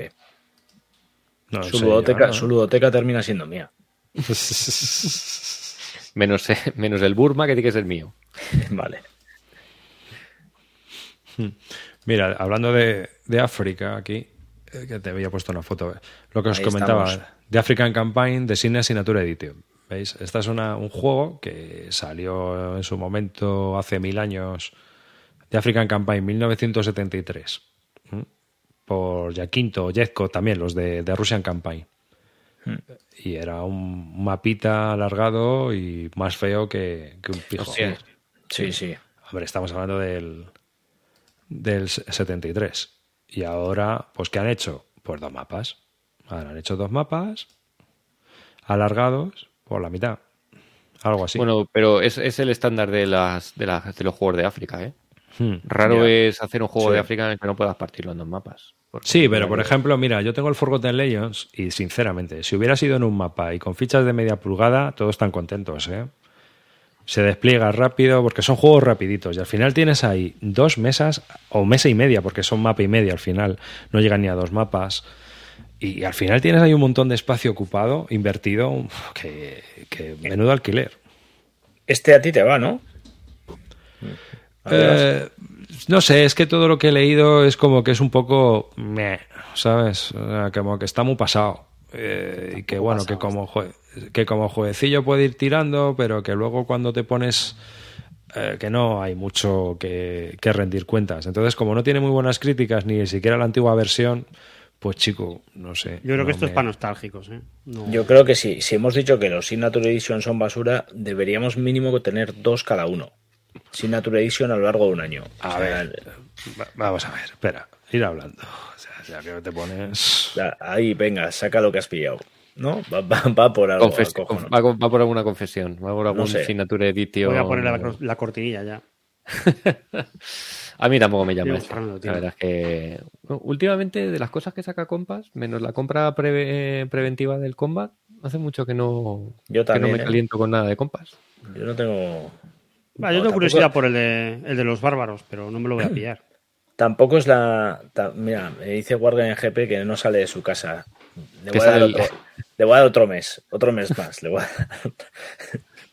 Pero, pero que eso, que yo de compas últimamente también ando bastante desenganchado, ¿eh? O sea, no hay, no hay mucho. Mira, mira, que trae Lo- Signature Editions para tres genes, para tres familias trae ahí. Espérate. Lo- eh, eso sí, el Enemy Action Kharkov, se- creo que ya para fin, para, para está ya al caer. Ya lo han anunciado que está el siguiente en la cola. Ese sí me pone, ese sí me pone palote. A ver, arriba. Bueno, co- cosas que, que tengo que probar. Red Star, White Racing de Rusos Police Wars de 1920, que es un juego que salió por GDW en su momento y se hizo en Compass la, la versión de, de Luz esta de Sinner Edition. La. La carátula antigua molaba mil veces más. Ah, pues esa, los- esa mola, ¿eh? los Esa mola. jinetes. Pues es- si ves la antigua, a mí la antigua me, me gustaba bastante más. Eh, pero ¿Eso cuando te lo has pillado, arribas? pues hace tiempo ya. no Ah, sé. sí. O sea, no es confesiones, ¿no? No, no. Confesiones retroactivas. Sí, esto es, esto es confesiones retroactivas. Mira, esta es la portada antigua, ¿eh? No me fastidies, arribas. Es mucho más chula. Eh, ha, puesto, ha puesto el meñique a que Roger M. McGowan. Sí, sí, por supuesto. A mí me gusta más también, ¿eh? ¿En Busca, serio? busca, el, busca la- ese copy-paste, ese copy-paste. Roger M. Ma- Sí, señor. eh, Os digo Pero una cosa, me dices que que son se le vea la legua. me dices que son tres gnomos de Papá Noel a caballo y, y lo compro, ¿eh? Es que es un- de un cartel histórico del juego, o sea que, Ya, ya. que- o sea, de la época y tal. Luego, a ver, tengo el Forgotten Legion. Ah, que es también de esa eh, Signature Claro, Edition. sí, sí, sí, ya te lo he dicho, que de un mapa Vale, vale. pasamos a dos porque, porque sí, porque sí. Y el Decision at Caserín, Vale, también bien. de Bob Bob Morris. Morris. Vale, vas, vas bien. Este año estás cumpliendo arriba. ¿Eh? Yo, ya tengo, yo ya tengo los dos, tres. O sea, Vale. que- ¿tú tienes alguno? Yo, Hmm. el Corea. El El Corea. Corea. que necesito todo el garaje y el choco para poder desplegarlo. Yo es que cuando vi que necesitábamos cuatro mapas, ahí Roy y yo estuvimos pegándonos en BGG. Bueno, yo no me pegué porque ya vi que, que- digo, a mí, a mí también me van a poner a parir, yo paso de meter baza ya. Aquí, a mi izquierda está. Yo tengo el antiguo y con él me quedo muy contento el día que me dé. Dice Palafox, dice, yo me pillé el Barlev Signature Edition y oye, las mismas erratas pero delusificadas. Claro. Mira. Me ratas deluxe, ¿eh? Bien. Más- Con tamaño más grande para que las veas. Yo mejor. todavía no tengo, no me he pillado ningún juego de estos de, de- Es que no, tampoco me llaman mucho la atención. Eh, échalo arribas. ¿A quién? Mira, el a- único, el arriba. único que he estado. Y eh, fuera. No tiene. El único que reconozco que estaba a punto de pillarme de las Deluxe eh, Signature Edition esta ha sido el de. El, el de la guerra moderna, el, el NATO.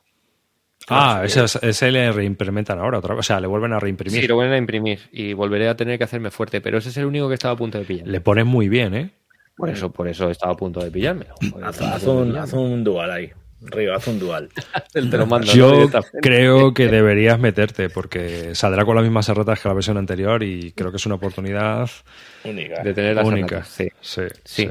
porque luego, por ejemplo, otro que han sacado, el de Third World, ese, el que viene con, que son cuatro distintos, eh, que viene también ahí en el, en el círculo polar ártico y tal, ese me llama menos. Pero es verdad que el OTAN, eh, todo lo que he oído es, es bastante positivo. El NATO este. Este le ponen muy, muy, muy bien. Todo el mundo dice que, wow, qué pedazo de sistema, de pepino, de juego y de todo. Digo, "Uy, no sé. Madre mía. Pero sí, sí, está, está teniendo muy buenas críticas el juego este. Pero bueno, me ha aguantado, me ha aguantado. Y este, este es Signature Edition también, ¿no? Que serán Claro, siete claro. mapas, ¿no? Ya no hay sin Signature Edition. Creo que es un logotipo que lo han metido ahí ya. Y igual que MMP te pone Signature Edition en todos. ¿Ves? Dos mapas. Ahí Dos está. mapas. Pero mira, play in time de 3 a 8 horas. Joder, ¿qué más queréis? Asumible. Joder. Lo montáis en la. Lo montáis a- después de comer y os da tiempo a jugarlo para después de cenar y poder quitarlo. Sí, pero bueno, que esto, esto también está teniendo muchas críticas. Te te- luego te pones a leer comentarios y dices, hemos pasado de, de una versión con un mapa a una versión con tres mapas. Esto es absurdo, ¿sabes? O sea, que- muy loco todo. Que, hay gente que también opina, americanos, que opinan como nosotros. Sí. Así que, en todo lo que cabe. Vivirán en alguna ciudad en vez de en un en una pedazo de casa del medio oeste. Son gente que no quiere formar parte de los clichés. Sí, es, que de la marinera. Bueno, Río, ¿qué, qué te compraste? Eso. No, qu- quiero cortinilla. A ver, voy.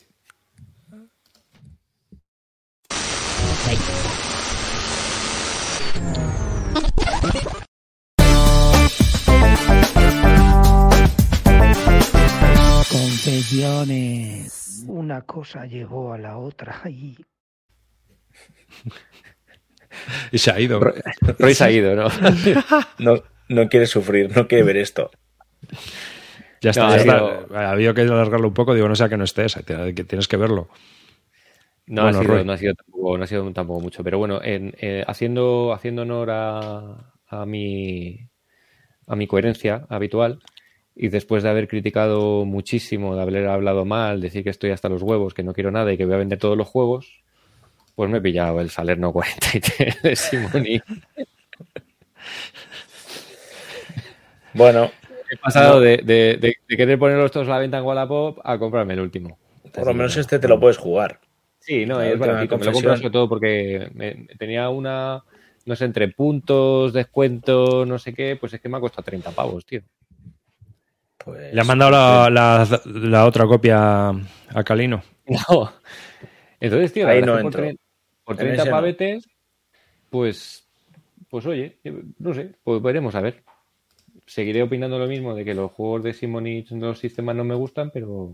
pues eso, Prefiero comprar haciendo- 30 euros en pan y tirarlo a las palomas. Pero bueno, tío, no sé, Una- es que es verdad, que es muy barato. Sí, muy baratito, ¿eh? Oye, Y, si, pues, bueno. si el juego de verdad está bien y se puede jugar rápido y lo puedes sacar a cualquiera, pues está guay, ¿no? Ahí Sí, nada, pero, bueno. lo, lo de sacar a cualquiera lo puedes hacer con todos. Otra cosa es que, Sí, que aunque huyan sí, de te casa. lo tiran a la cabeza. Exacto. No, pero es verdad que por lo que he estado leyendo también el, el- el- no, no- bueno, no es muy largo, entonces bueno, pues a lo mejor un- para un día. ¿Lo largo cuánto es? Pues la campaña dicen que es gordita, ¿eh? Bueno, pero que te puedes jugar a lo mejor un escenario 4 o 5 horas, yo qué sé. no sé. Tú no eres hombre de escenarios, por favor, venga. O sea, es que esto. Estamos perdiendo las más formas, ¿eh? Esto no puede Ya, ser. tío. Pues sí. Ya. Yo En tenía una mini en- compra. En os otra época, comenté. perdona, en por otra época por haberme comprado el Red Store me habríais aplaudido. Sobre todo tú, Río, tío. Mira, 600, 600 minutos. tío. 600 minutos, súper accesible, por favor, con ese mapa tan chiquitito, 600 minutos. Por ¿Cómo 10 se, nota. ¿Cómo se nota que el frente italiano se estancó, eh? Bueno, no sé. Es que eh, fue el precio, de verdad. Es que entre unas cosas y otras, eh, que tal, no sé qué, dije, joder, pues es que por este precio, yo qué sé. Por lo menos para que haga compañía al resto de la colección, antes de que lo venda. Y vender el bundle de todos juntos. Ahí no me ves. ¿No te gusta el sistema o qué? A mí no. A mí no me va. A mí depende Mira. del, del escenario. ¿eh? Joder. ¿Ya has jugado a esto para la FOS? Porque dice, el juego está un pelín roto. El alemán al principio se puede tirar a saco y es como tirar una moneda al aire. O ganas en dos, tres turnos o pierdes. No sé por qué será que, oye, que siempre le pasa lo mismo a este hombre. Bueno, esperad un momento. Eh, vendo Salerno 43. lo dejo barato. Sin destroquelar. Nuestro que la, sí. Pack con Red Store. ¿Por cuánto, Río? 30 pavos. ¿Por cuánto lo vendes? Dice, por 30 pavos, ¿no? 32. 35. Algo tienes que ganar tú, ¿no? 35, 35, claro. Dice, "Vete, 35, que algo tengo que ganar. Ya que lo vendo yo, joder. ¿Solo te has A comprado ver. eso? Sí, no, la verdad es que. Espérate, a ver qué piense.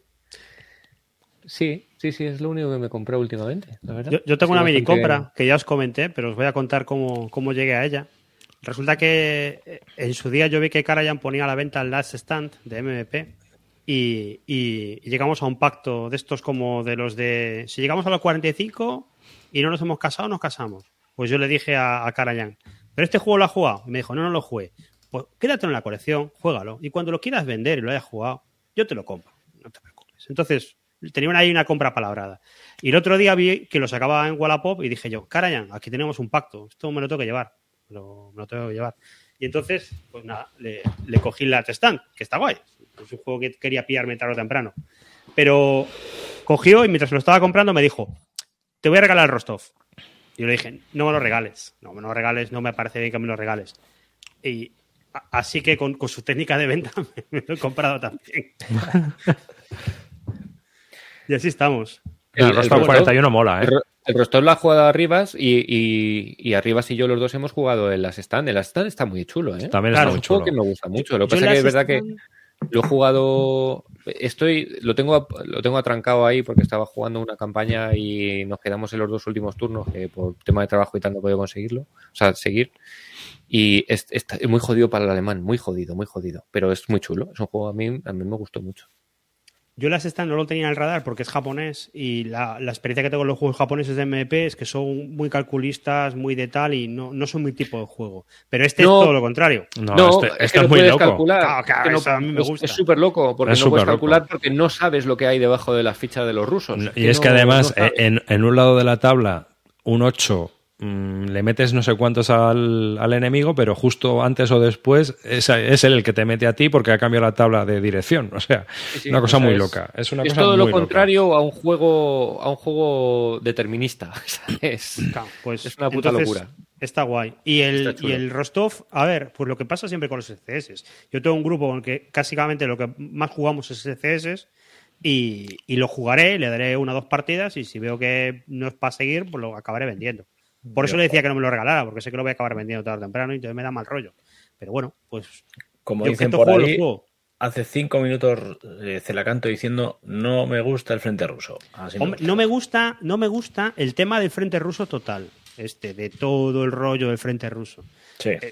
Esto, bueno, pues No me gustan las lentejas eh, dos, dos platos, pero uno sí, uno solo sí. Pero esta escala, SSCS, que total sí que me gusta. Entonces, bueno, pues. Bueno, pues yo estaba en Atlántica, y ya que estáis, pues yo también he hecho compras. Me fui ahí, entré ahí eh, en Atlántica, luego, además, de hecho, hay una compra que es muy buena, os la tengo que contar. Eh, bueno, en Atlántica compré la Meters to Arms. Eh, es un juego que tiene un mapa precioso, solo por el mapa, si no me gusta el juego, lo pienso poner aquí, desplegado, ahí en una esquina. Y además es un juego del que voy a hablar bastante bien y yo creo que es una compra que tenía ya hace tiempo entre, entre ceja y ceja y lo vi ahí y dije, venga, para adentro. Eh, mirad el mapa porque merece la pena. ¿eh? O sea, aquí... Que Los juegos de Clash of Clans suelen ser súper bonitos. Cariño, este lo jugamos, tío. Yo lo tengo. Es de mi juego que más me apetece jugar de los que tengo, ¿eh? Bueno, verdad. pues, pues perfecto, perfecto. Eh, lo que pasa es que este año o me voy tres meses a Galicia o me parece a mí que no jugamos todo lo que hemos dicho que vamos a Lo jugar. ¿eh? jugamos Pero- por Basar o lo que sea, pero yo este juego Vale. lo tengo pendiente, me lo compré como tú, me lo compré hace muy tiempo porque había oído hablar cosas buenas de él y a mí me gustan Sí. los CDGs y dije, hostia, lo quiero jugar tarde o temprano, pero nunca doy encontrado una. No tengo una pareja de baile para jugar CDGs últimamente y Vale. este no es un CDG que le puedo sacar a un tío de primeras. Es un juego ya para un tío que le guste los CDGs y que quiera probar uno ahí raro. Vale, pues, pues venga, eh, a ver si para la próxima esta hemos conseguido darle un tiento a esto. Y, y el otro, el otro es más cachondo. El otro me fui a cuarto de juegos, me compré un Ars Nova, que lo tenía ahí reservado, y Michael tenía allí una reserva de un juego desde hace año y pico, y resulta que el amigo con el que fui a cuarto de juegos, bueno, Alain, sabía que esa reserva estaba ahí. Y le dice, oye, te llevaron este juego y tal. Y la reserva era el Airborne Over Europe. Europe el segundo, la segunda, El Target Fortunate, ¿no? eso es, eso es. El The Last Hundred Years, el segundo volumen. ah, Y, y lo tenían ahí apartado y el hombre no, lo- no, se lo, no se lo habían pasado a, a- Eso es, no se lo habían pasado a retirar. Y dije, pues venga, me lo llevo también. Y, y me lo compré, pues, pues, sin tener muy claro ni de qué iba, ni para qué, ni, ni por qué. Pero estaba ahí ¿Tienes, solo. el, tienes el volumen 1. No, no tengo el uno, pero no hace falta. Eso No hace eso falta, que- no hace falta. Eso sí lo comprobé antes. Ah, vale, vale, vale. Vamos. Pensaba que necesitabas el 1. No, no.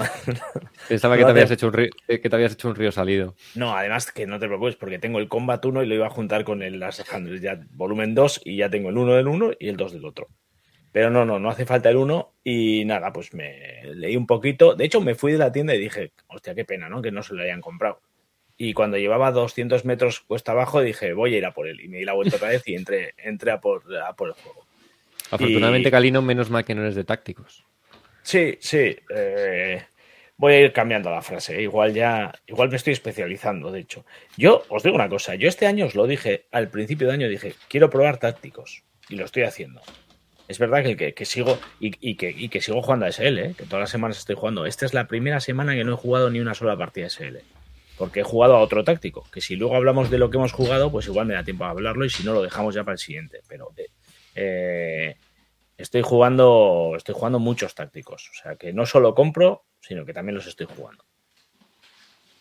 Pero bueno, que no tengo ni idea de este Last 100 Yards. De hecho, lo compré porque Alain me dijo que no, que tiene buena pinta, que, que el uno lo había cogido Top of File y tal, y que parece que está bien y tal. Y me explicó un poquito de que, cómo funcionaba y lo que me contó ya me terminó de convencer.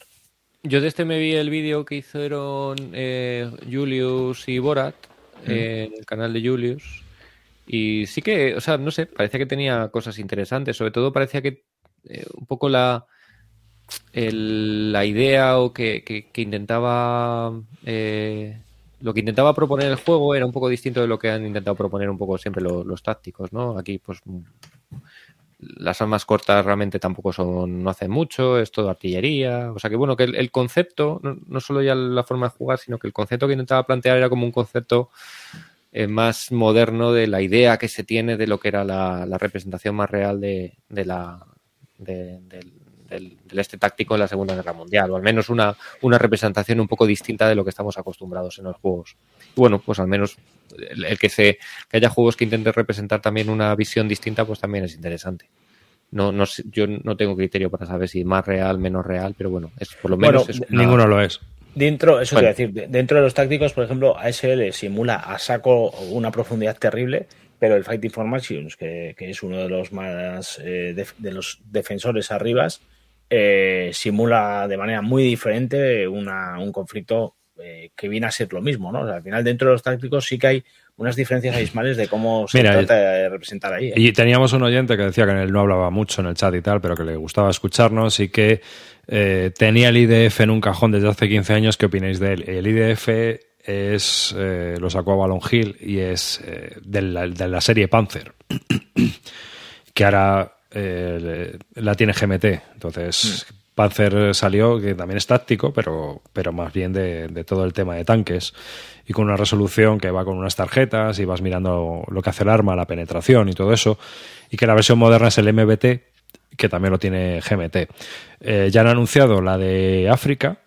Y bueno, la de Israel no, no está planificada, pero yo creo que intentarán sacar todo lo que tienen también, porque obviamente si lo tenían con Avalon Hill y funcionó, y la serie tiene a bastante gente que la sigue de culto, o sea, tienen bastantes que, gente que lo juega y que sigue la evolución. Incluso aquí en España hay gente que ha participado y que incluso la cuarta expansión de Panzer es de uno de, de un español.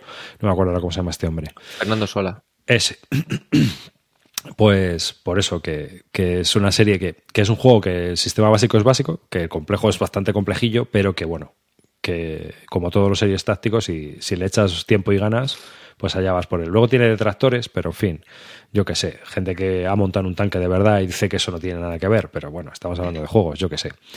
Eh, sí que es cierto que ahora, por ejemplo, estaba viendo mucho movimiento con el tema del MBT porque estaban, han sacado escenarios ya de los enfrentamientos entre ucranianos y rusos y han sacado tablas ya modificadas en BGG, o sea, eh, en algún lado hay tablas ya modificadas con escenarios y todo para poder jugar eh, los enfrentamientos de Ucrania. Así. ¿No os, no, ¿no os parece un poco pronto? eh, a lo mejor esto es una, no sé, muy de cuñado.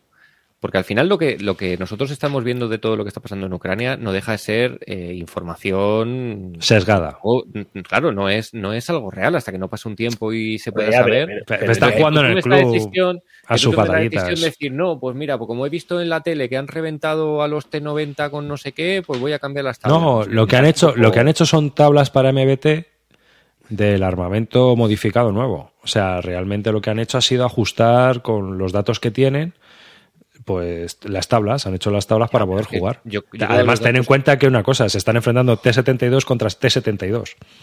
Ya, pero no sé, los datos que yo creo que podemos tener ahora mismo a día de hoy de la guerra de Ucrania no creo que sean fiables porque mm, eso es Si no lo son, que- publicidad de las dos partes. O sea, Pero, Bueno, a ver, pero que- el que quiera recrearlo, que lo que, lo tiene que lo ahí. que creo que están jugando, no sé, ¿sabes? Vuelvo a, vuelvo a lo mismo. Ya, bueno, jugando, sí, sí. ¿sabes? Estamos jugando. No, nadie está, no, es- no- no estamos hablando del cuerpo de marines para ver cómo harían ellos, no. Estamos hablando de que son gente que le ha dado por ahí y ha cogido eso y ha modificado las tablas eh, con algún... Esa- la, la serie Panzer es otro de los de los eh, tótems de los tácticos. O sea, es otro de esos que tiene dos millones de expansiones. El otro día en Atlántica, por ejemplo, tenían todo ahí eh, de Panzer, prácticamente tenían todo lo que hay. Y es otro de los que estuve cerca de comprarme la caja la caja básica. ¿eh? Alguna vez he estado tentado de comprarme ese también. A ver, yo, que- yo te voy a decir una cosa. Es en, esta es, es mi consejo de rancio, ¿vale? Pero si tú ya le das a SL, si juegas a más tácticos, que Sí. sean más sencillos. Sí, no, no estoy de acuerdo. Estoy de acuerdo. Además, eh, además creo que ASL cubre también esa parte. Yo creo que Sí, ya pero claro, con una complejidad también grande. Entonces, por eso, yo lo que quiero decirte es que si tienes que buscarte un táctico, pues tío, Sí, el local No, no. lo o sea, este que te has pillado tú ahora, pues son 40 páginas de reglas, que Claro. también tela. Claro. O sea, pero yo que sé, que bajas el nivel y te vas a un táctico, pues, pues dices, venga, mm, esos napoleónicos que comentaba el otro día Paco Gradalle en, en el chat y tal, que son tácticos de 12 páginas de reglas. Bueno, pues ya, sí, ¿sabes? Sí. O sea, es a lo que te digo yo que, que tienes ASL, que son unos tochos considerables. Sí, sí, sí, sí. Kalin, el siguiente, el Shadows over Normandy. A jugar con nazi zombies. Me llama. No, no, eso sí que no me llama. Bueno, os, os voy a enseñar dos marcianadas que me he pillado yo, si queréis. ya que estamos. Suelta. Venga, la primera. Un juego Albert Nofis de Greg Ward 1914-1918. Vaya, vaya. La Primera Guerra Mundial completa en Europa.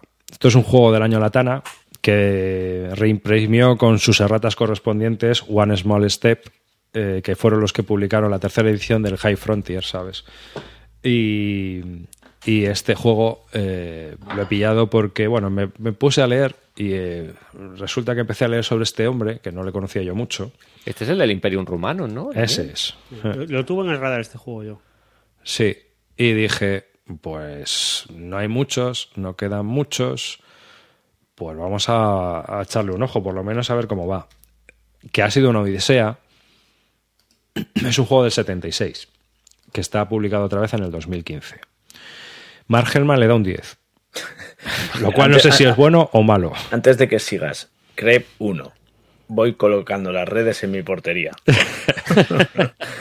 El juego es peculiar, ¿no? Eh, tiene... Hostia, tiene y, un- John Pra- y John Prados también. Sí, es un juego que está codiseñado es por Albert Anofi, que es un histórico de los Wargames, de SPI, y John Prados, el del Third Rights, ¿vale? El El que, el que- es la tía de Olan Spiel. es más, tía- Third Rights tiene muchas cosas cogidas de este juego. ¿Mm? Tiene muchas cosas en sus, en sus mecánicas que hereda de este juego. O sea que, que bueno, esto ha sido más un poco en plan de David el periodista, ¿vale? El que lo ha comprado, eh, para ver qué es lo que hay aquí. Un 6,4, ¿eh? O sea, A mí las, mira, te voy a decir una cosa, a mí las notas cada vez me las repampinflan más. Pues que, no sé, yo ya empiezo a ver juegos que tengo que con 14.000 en el ranking que digo, coño, pues están bastante bien. Y mira, ahí están, ¿sabes? El 14.000 en el ranking. Bien, bueno, eh, cosas curiosas de este juego, pues el mapa es rarito. Es un, es un juego de, de áreas, es un... ay, joder, qué mal se ve aquí la foto esta. Joder, es, rarito, el- la- esa es la la versión foto- original. La foto la sacaron a la vez que editaron, ¿no? Hmm, a ver, ¿dónde está? Aquí. Este es el mapa. Este Adiós. es el mapa nuevo. ¿Mm? Ah, yo, yo me lo puse en el radar por el mapa. Me dije, hostia, qué perspectiva más guay. Sí. Esto- Sí, Sí, tiene una sí. perspectiva curiosa, ¿no? A mí no me gusta una mierda, pero es curioso. Sí, sí. Es una perspectiva de esas raras, que donde pilla un poco todas las zonas desde el Mediterráneo hasta el Báltico y te lo colocan en una forma rectangular, pero que no es la de Mercator. Entonces, bueno, pues queda un poco curioso, ¿eh?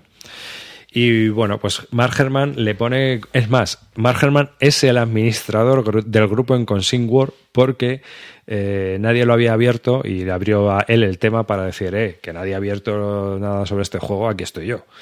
Eh, cosas curiosas. Bueno, pues esto es de One Small Step y para empezar, obviamente tiene ratas y movidas y tal, que todo el mundo decía que eran gravísimas, pero he conseguido el archivo de ratas y luego tampoco, ya sabemos, no es para tanto. Son tres aclaraciones, dos fichas que vienen mal y cosas así. Ya, o sea ya- que- ya- cuando empieces a jugarlo ya, ya verás. si- no, no, no, no, no, tío. Yo ya estoy acostumbrado a que la mayoría de las veces, eh, y, y porque luego sacaron un libro de escenarios ya eh, modificado también en PDF, o sea que lo tengo todo ya actualizado, que me ha costado encontrarlo. Lo he tenido que pedir en Consigue y me lo han enviado. ¿eh? La peña, la verdad es que muy bien. Es, es interesante que el área más grande del mapa sea el título. Sí, ¿verdad? Sí, Sí, sí, sí. de cuanto menos. Pues este es un juego raro, ¿no? Así que, bueno, son, nada, unas... Tiene, si lo consigo abrir, 12 páginas de reglas. ¿eh? Y. ¿Mecanografiadas de las de antes? O... Mm, hombre, con nada de ejemplos y todo texto casi. Hay media página al principio que te explican un poco los counters y poco más. Y a partir de ahí ya el resto, búscate la vida. ¿Vale? O sea, ya. Pues, pero vamos, muy típico. No veo yo mucho problema tampoco. Y luego tiene otras 12 páginas de el libro de situación y el libro de diseño. Del, que no me ha dado tiempo a leerlo, así que ya veremos a ver qué nos cuenta Albert Noffi sobre esta movida pero vienen todas las notas de diseño de 1976. Si quieres, Cela Canto te envío el PDF para que te las leas, que seguro que te mola. Hombre, a ver, eh, y esto es algo como el, el otro, el Imperio Rumano, o sea, un rollo para jugar todos los escenarios de la Primera Guerra Mundial, a tu bola, como quieras, no sé qué. Algo O es así. un juego de campaña de la Primera Guerra Mundial y te la juegas. Es. No, mira, viene. Aquí tienes escenarios. tienes los cañones de agosto, luego enero del 1915, julio, diciembre de 1915, diciembre de- del enero a diciembre del 16. Bueno, bueno. Eh, el año crítico de enero a diciembre del 17, tienes el Kaiser Lax de enero a julio del 18 y la gran ofensiva agosto diciembre del 18 y el plan 19 junio a noviembre de 1919. Bueno, oye. O sea a que tiene esta- la Primera Guerra Mundial, entonces. Tiene su what if, o sea que muy curioso, no sé, a ver qué pasa. Luego a lo ¿Dó- mejor ¿Dónde, dó- dónde lo has encontrado eso a todo esto? Porque has dicho un poco Odisea. Cuéntanos la. este le pillé en Tracotienda. Ah, bueno, entonces tampoco ha sido Odisea. ¿no? Hay un pequeño Odisea si quieres buscar copias. Pero bueno, que todavía está por ahí. No, la Odisea ha sido encontrar los archivos actualizados de las reglas y el escenario y la- el, listado de ratas. Eso sí que ha sido una Odisea.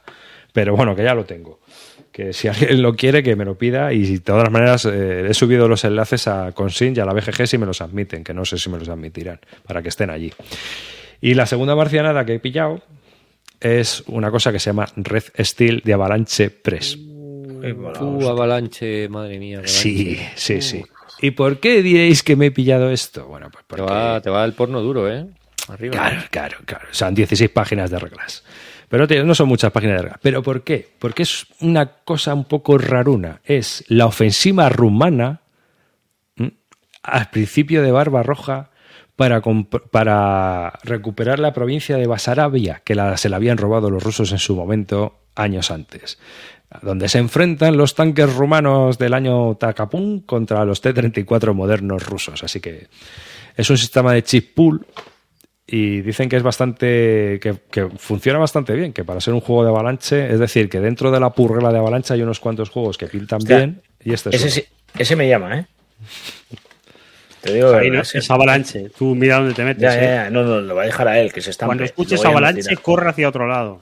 Ya, tú, pero- deja, tú deja que me pegue yo la hostia. Que yo, oh, mira, yo te voy a decir una cosa. Yo he tenido Los de, juegos de- barquitos, los de barquitos de avalanche. los de barquitos de avalanche están muy bien. Y el Panzer Grenadier no está mal, dentro de lo que cabe.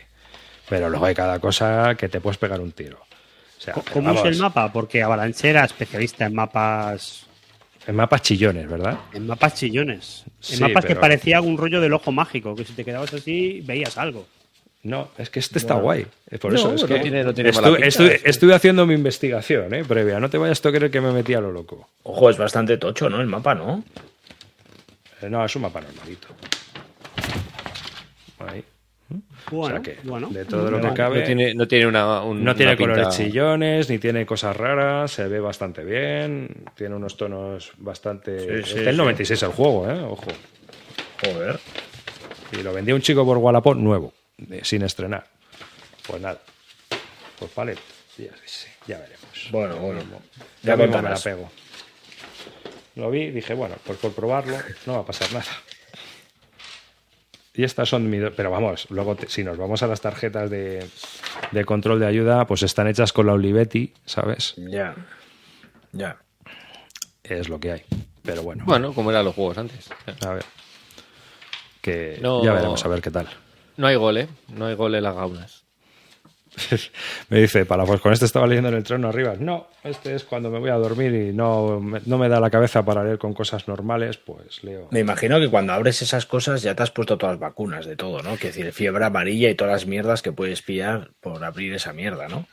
Este estaba impoluto, tío. Este está. Sí, sí. A ver si te crees que cuando abrieron Tutankamón se dieron cuenta de lo que estaban abriendo.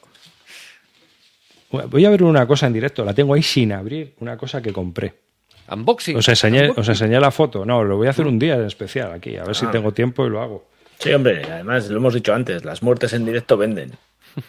Sí, sí. Ese es un juego que compré a un chico y resulta que tenía él la versión de SPI, pero que le gustaba tanto que se compró la nueva. Pero como le gustaban tanto la de SPI, la nueva nunca la abrió.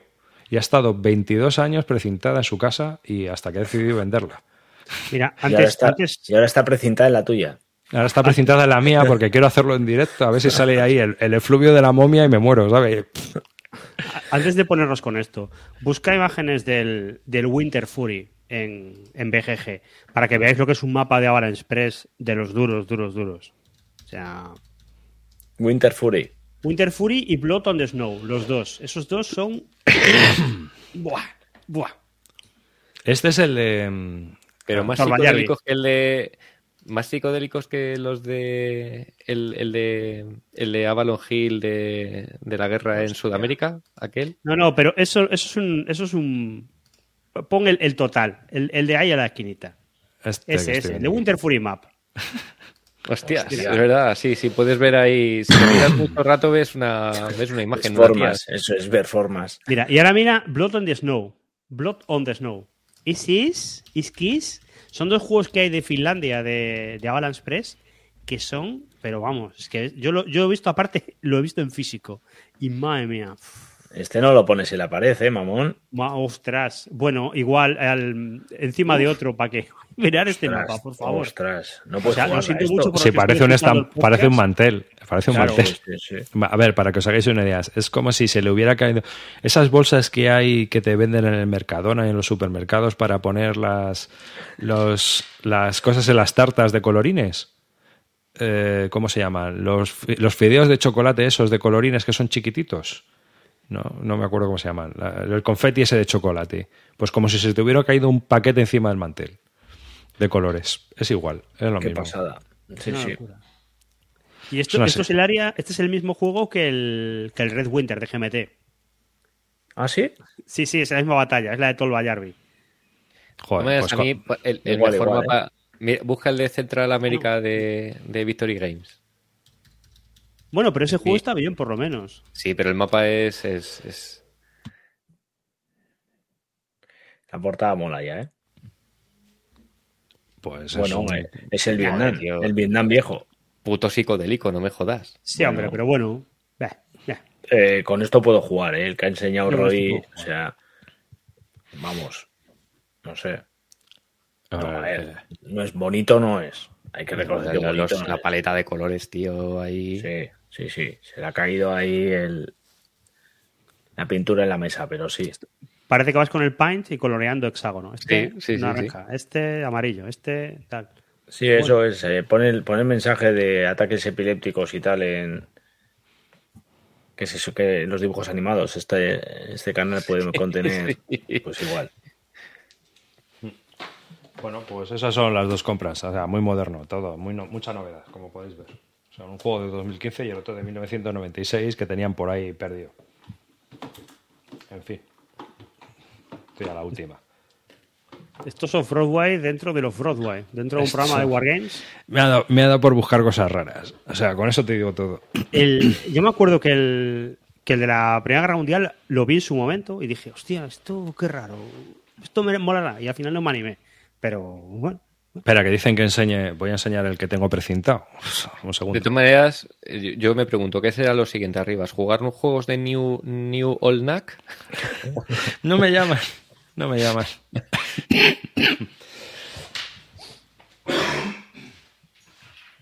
Que no hemos comentado nunca, ¿eh? Los juegos de All New, New Old Knack.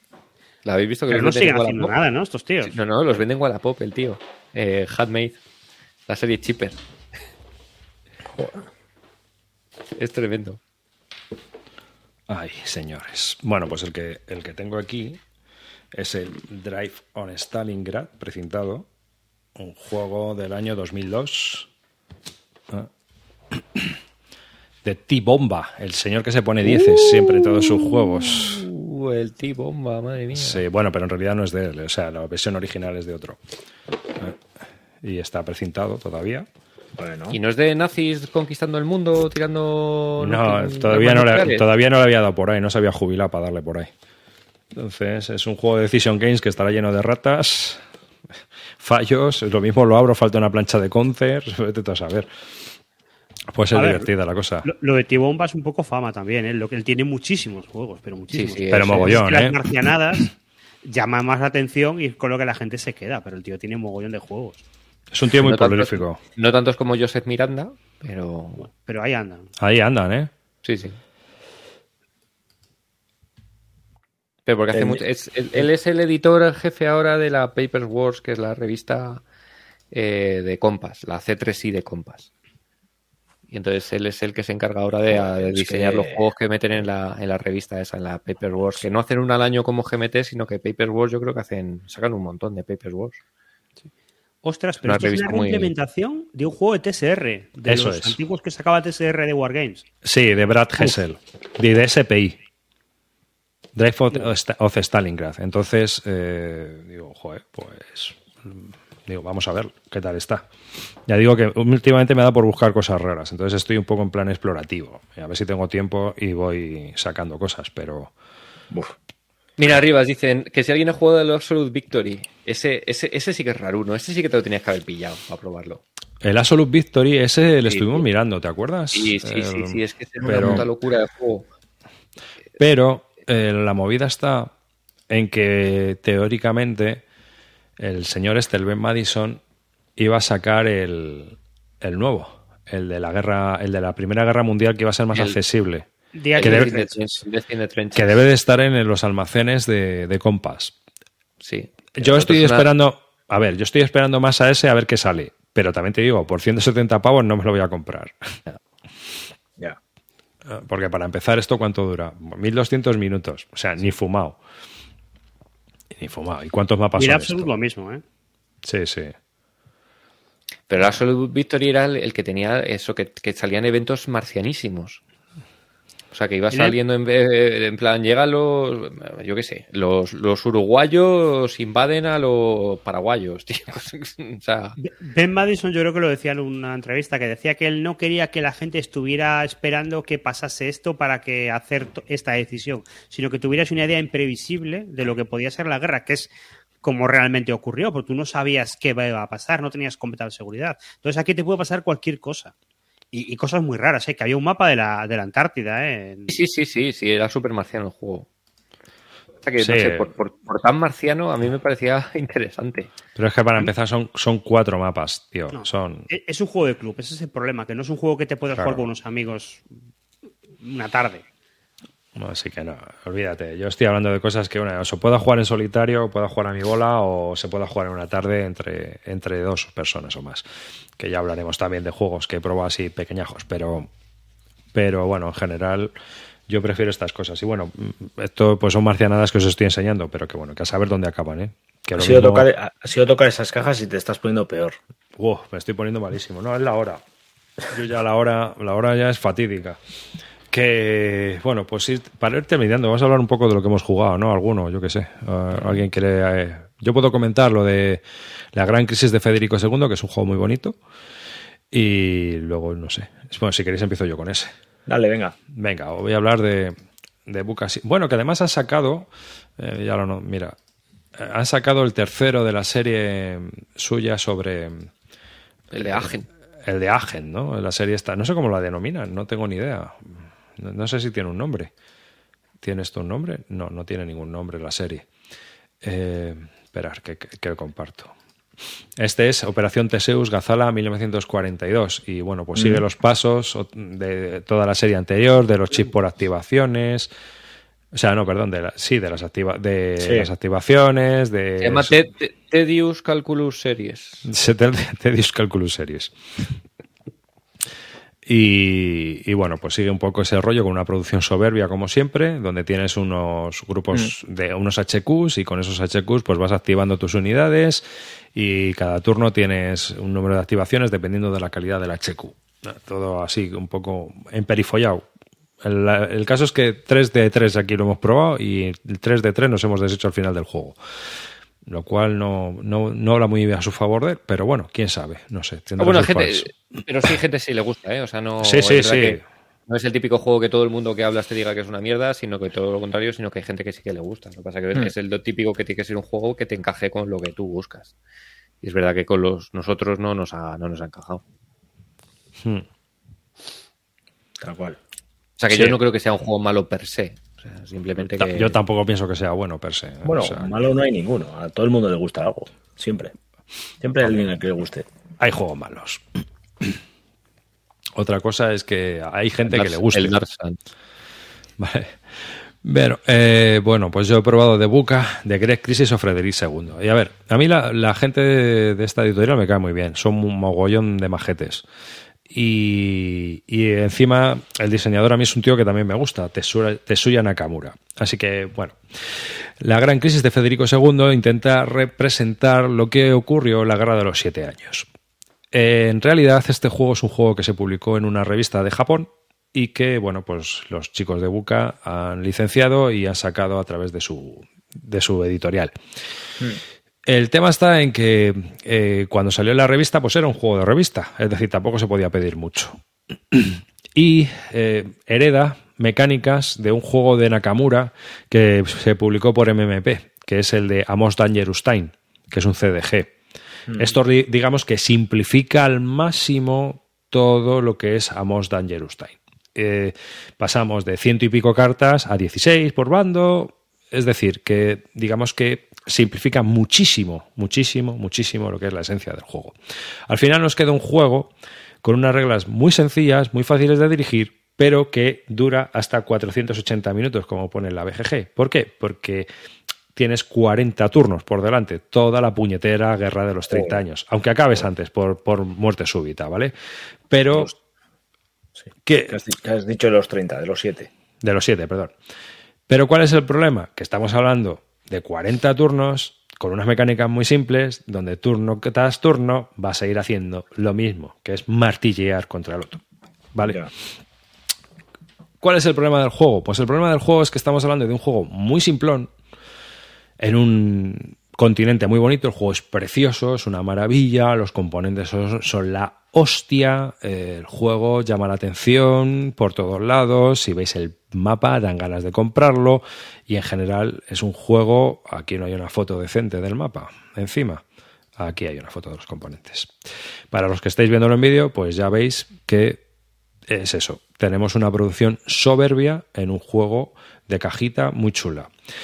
¿Cuál es el problema? Bueno, pues el problema es que para empezar, Buka no ha desarrollado el juego. Es decir, ha publicado el juego tal cual viene de Japón y los mínimos cambios que le ha metido han sido la versión 1.1 y también un cambio que a mí personalmente no me ha gustado nada, porque creo que rompe parte del juego. ¿no? En el juego original no está. Y es que cuando tú te retiras de una batalla, dejas a deber un punto de activación por el stack que se retira. Esos puntos, o sea, tú activas, tú cuando, cuando llega tu turno, tú tiras un dado. Y esos son los turnos que tienes para activar eh, esa, ese, digamos, ese bando. Si son los austriacos, eh, porque va por chip pool. Entonces tú sacas de- del chip pool. ¿Qué bando se activa ahora? Austria, tiras un dado. ¿vale? Los prusianos tienen un bono de más dos, porque son ellos contra todos, casi. Entonces, si por ejemplo los austriacos tienen una batalla y se retiran, deben un punto de activación. ¿Cuál es el problema? Que tú imagínate que tienes un asedio y te retiras con una ficha de una unidad que tienes ahí perdida porque no la quieres perder. Pues una ficha de una unidad te está costando un punto de activación del futuro que no sabes si a lo mejor vas a tener uno y te quedas sin activaciones. ¿Mm?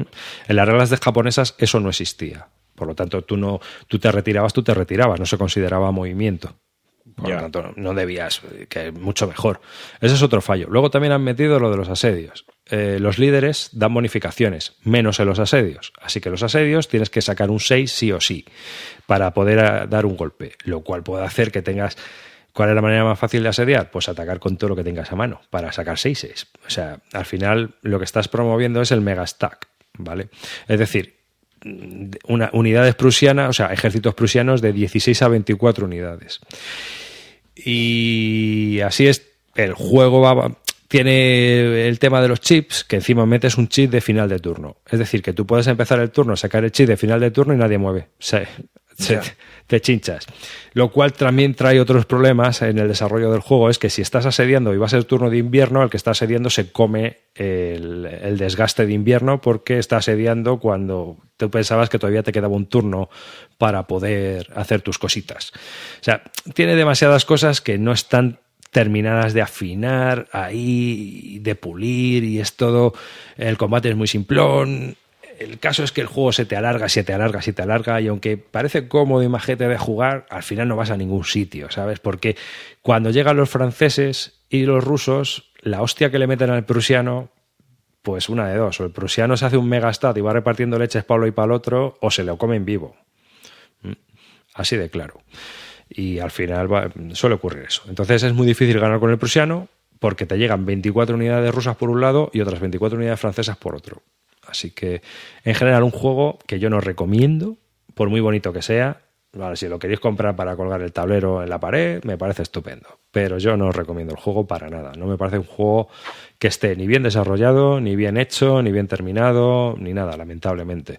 Le han puesto a Inco, tú lees en Consign War mm, un poco el desarrollo y tal, y, sí, pero no, mm, de verdad. Yo creo que, que tenía que haber- haberse puesto en manos de un desarrollador serio y que el juego tenía que, que haber buscado, para empezar, desarrollar más hacia convertirlo más en una Most Dangerous Time y meterle más cartas, más eventos y un poco más las mecánicas que tiene otro juego, claro. No sé si tenéis alguna pregunta, alguna mierda. No, pero lo que estás diciendo es un poco también. eh, empieza a ser. Mira que la editorial me gusta, pero es que empieza a tener fallos de estos. Me pasa un poco lo que veo también en los juegos que estábamos criticando antes, ¿eh? o sea, que no nos gusta. eh, creo que el juego, los otros juegos tienen mm, cosas buenas, pero le pasa un poquito lo que tú estás diciendo al Frederick. Eh, le falta un desarrollo. Para mí también. En los otros, para mí también falta desarrollo. Y creo que empieza a ser una de las de las señas de identidad de Buca, ¿eh? porque, porque lo poco que he jugado destaca en, esa, en esos detalles. Oye, yo he flipado que me ha parecido por las fotos que los counters están gofrados, ¿no? Que tienen lino. Sí, eh, no, pero todo, o sea, la, es, es, eh, está todo sí, en lino. Pero lo- los, los anteriores también eran así. la- las Sí. calidades están muy bien. Es verdad que Las la calidades son de esta- brutales. la calidad de esta gente produce, Son muy produce buenos. de la hostia. Son muy buenos en eso. Bueno, Es una pasada. O sea, Pues, Pues no que- sé. Eh, pena. sí, me da, me da pena porque, joder, eh, hacen cosas, producen muy bien, pero les falta ahí sacar un, un pepino, ¿no? Sí. Esta gente. Yo hay dos juegos que tienen en pre-order que me, me ponen muy trotón y no sé. Pues, Pues yo ya, yo ya los tengo en Red Flag. ya, claro, o Ya, sea, pues ya, yo también. porque tienen uno, tienen uno de, de la caza del Bismarck, que es en plan doble ciego y tal, que tiene, tiene muy buena pinta, porque además es algo distinto.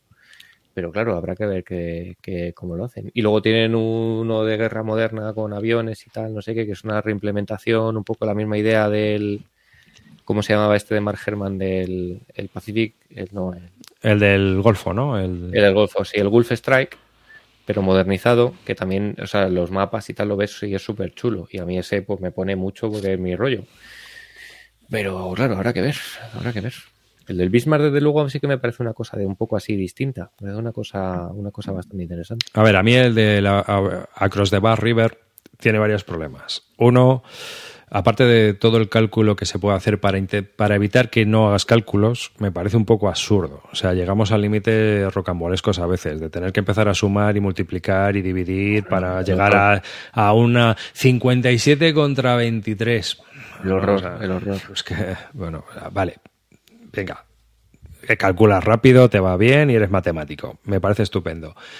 Siguiente problema. Es que el sistema, tal y como funciona con las activaciones, puedes hacer una, un stack de la muerte y vas, vas golpeando y, o sea, puedes hacer unos combos muy raros y muy gameis. Es decir, durante el desarrollo del juego, por lo menos en, la, en el Across the Bar River, no, en el, en el Crossing the Line, el alemán puede hacer un, un, un buen roto, porque tal y como funciona el sistema del juego con el antitanque, el aliado no puede parar una Panzer Division. Entonces llega, te hostia y se va, llega, te hostia y se va. Y si eso lo hace de repetidas veces, tú te vas a quedar con un ejército que no puede avanzar. Y aunque tú ganes la partida, al final estás jugando contra un tío que lo único que sabe hacer es ese truco porque es lo único que puede hacer para pararte. Ya. Ah, Sí, sí, eh, es tal cual. Hemos hablado más veces de esto y creo que los tres compartimos las sensaciones. O sea que sí. Y esa es la pega que yo le veo, que al final se hace un juego gamey. El problema de todos estos juegos que meten reglas para evitar que se hagan cuentas es que muchas veces lo que consigues es que, eh, como pasa con las leyes y las regulaciones, al final hay alguien que sabe sortearlas, encuentra ahí el hueco entre el artículo 4BC y el 4BD, ostras, por aquí me puedo colar. Pues esto te pasa un poco igual, ¿no? Mira, puedes hacer una pila y entonces tal... y es que, claro, para el alemán, cuando descubres eso, dices, es que es la única manera de parar a- al americano. Lo cual es anticlimático total. Bueno, esta es mi experiencia con Buca, una pena, pero es lo que hay, chicos. Bueno, has ahorrado gente, dinero a gente. O no, porque es- el juego es muy bonito, yo me lo pillaría. Yo, si fuera yo, me lo pillaría otra vez. En serio, es que es precioso. Te lo digo en serio. Y en los, de los de Across the Line también, la verdad. Sí, sí, sí. Son No, unos- en calidades son muy buenos. Mm, Pillarlos, Solo les, pillarlos. solo les falta hacer un juego bueno, lo que tú decías. tío. Mm, Sí, sí. ¿Qué alguien Yo o algo? El Bismarck, el Bismarck. Yo, el Venga. Bismarck me pone, me pone trotón. Eh, yo quería comentar. Cariño, ¿tú tienes algo? Yo ¿Sabes tengo, cuál? pero lo dejo para el siguiente porque quiero dejar. Pues yo solo quería Acumulamos. comentar muy rápidamente, cinco minutos, para, para dar una segunda impresión, que, que estoy volviendo a jugar una partida de Falmis Jagger y me lo estoy pasando muy bien. Que por cierto, eh, el otro día Etelberto en el chat de broma se metió porque, claro, digo Falmis Jagger. Yo, precisamente yo estoy estudiando alemán y yo sé que esto se pronuncia Fallschirmjäger y algo así, pero yo digo Falmis Jagger porque es mucho más divertido. No, no. y es lo que toca. Pero bueno. Estoy yo para decir lo, lo segundo que ha soltado. Pues eso. El, el tema es que, joder, estoy jugando una segunda partida y, y me está encantando el juego. O sea, os había dicho la primera, part- la primera partida que jugué me había gustado mucho, pero se nos había roto la partida pues en el turno 4, 6, algo así. Un momento ya vio que el alemán no iba a hacer, no iba a hacer lo que iba a hacer. Esta segunda partida la hemos jugado, ha salido una cosa completamente diferente, porque se han intentado hacer otros objetivos, y la partida está súper loca. O sea, es que lo que más me gusta de ese juego, te puede romper en cualquier momento. Y en cualquier momento se puede ir al traste todo lo que, lo que tienes. Pero es que te lo pasas tan bien con todo lo que va pasando turno a turno. O sea, yo hay un momento en el que eh, estamos dos compañeros de alemanes y uno de, mm, de- de holandés. El, el alemán, el alemán que está atacando eh, la ciudad principal lo va bien. Yo tengo que tomar dos aeródromos, los he tomado, voy bien, pero hubo un turno en que de repente perdí el suministro y perder el suministro es que tuve que mandar un suministro para que me cayera y saqué un 1 en el dado y con un 1 ese suministro no llegó. Entonces hubo un turno que todo mi frente se quedó sin suministro. Con lo cual, de repente, yo era el rey del mundo repartiendo por ahí con los Panzers y de repente fue un, ostras, ostras, ostras, para atrás, para atrás, para atrás, para atrás. Y el holandés en plan de, hostia, esta es la mía. Y os lo juro, me lo estoy pasando tan bien con esto que, que- que es una pena que MMP no esté dedicándose a reimprimir este juego. Porque así como comentábamos que los SCS tienen una, dos partidas y, ya los, los libras, salvo que seas coleccionista, a mí me parece que este juego se sale un poco de la media y es una cosa muy, muy guay, muy diferente. Yo, Calino, ¿tú no- ¿cuándo lo juegas?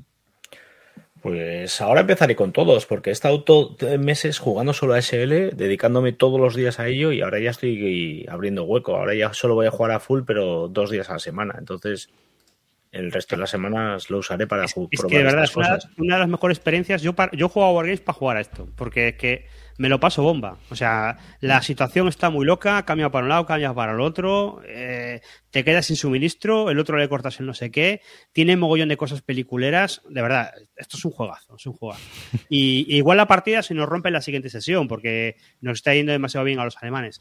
Pero me parece que, aún así, el juego está, está muy bien, está muy bien. Sí, ¿eh? A mí este era un gol que me metiste en su momento. Lo que hablaste me encantó. Esto no es un gol, esto es un juegazo. O sea, esto está muy bien. Mola. Todo juego con Paraca sabe mejor. Claro, es que es, que es muy, muy loco todo lo que te puede pasar. Y, y tuvimos ahí mogollón de discusiones en el juego sobre si era mejor soltar todos los paracas el primer turno o el segundo, o guardarte unos poquitos o no. Porque, claro, los paracas Sí. hacen, hacen unos ataques de la hostia, pero luego no defienden una mierda.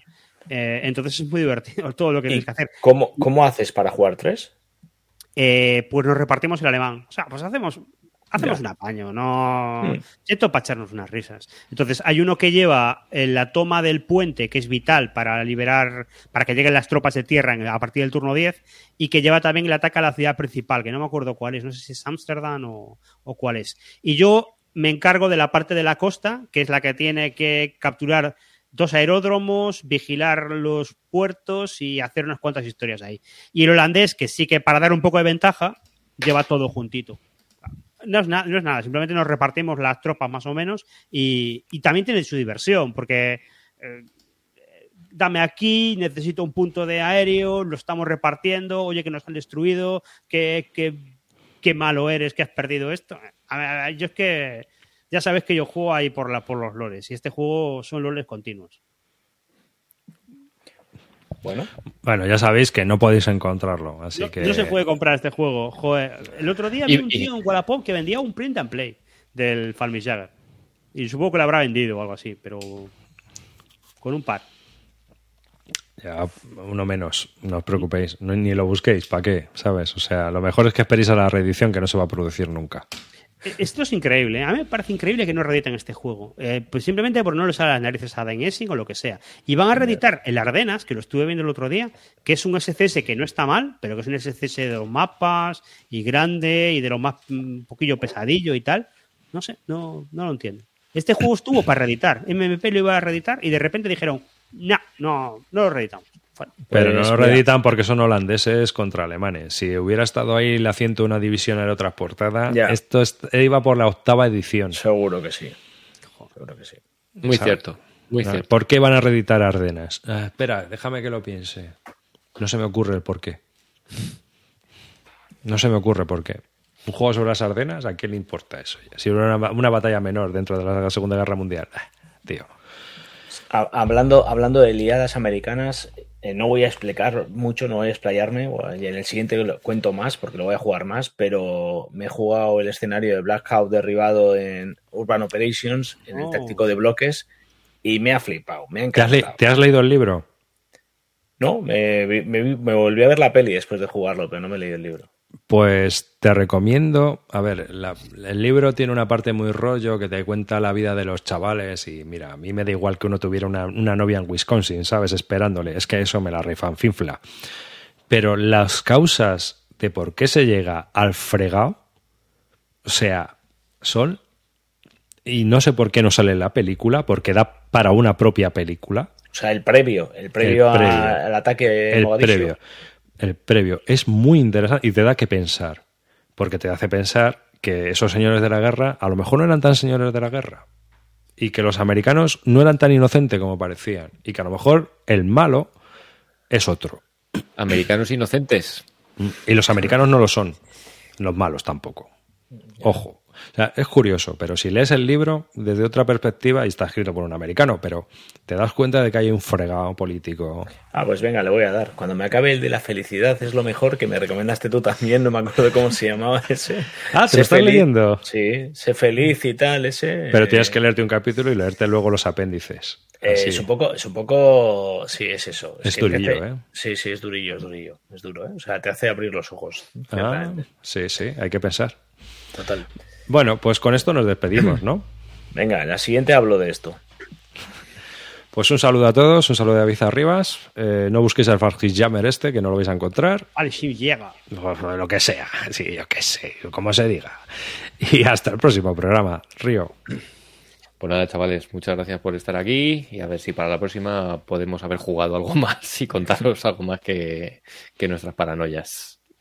Ceracanto. Yo seguro que no. Creo que me voy a preparar el biberón de las 5 o algo así y ya veremos qué, qué- qué hago. Calino. Bueno chicos, un placer. En la próxima hablaremos de nuevos juegos que volveremos a comprar y que no jugaremos nunca. Aquí os esperamos.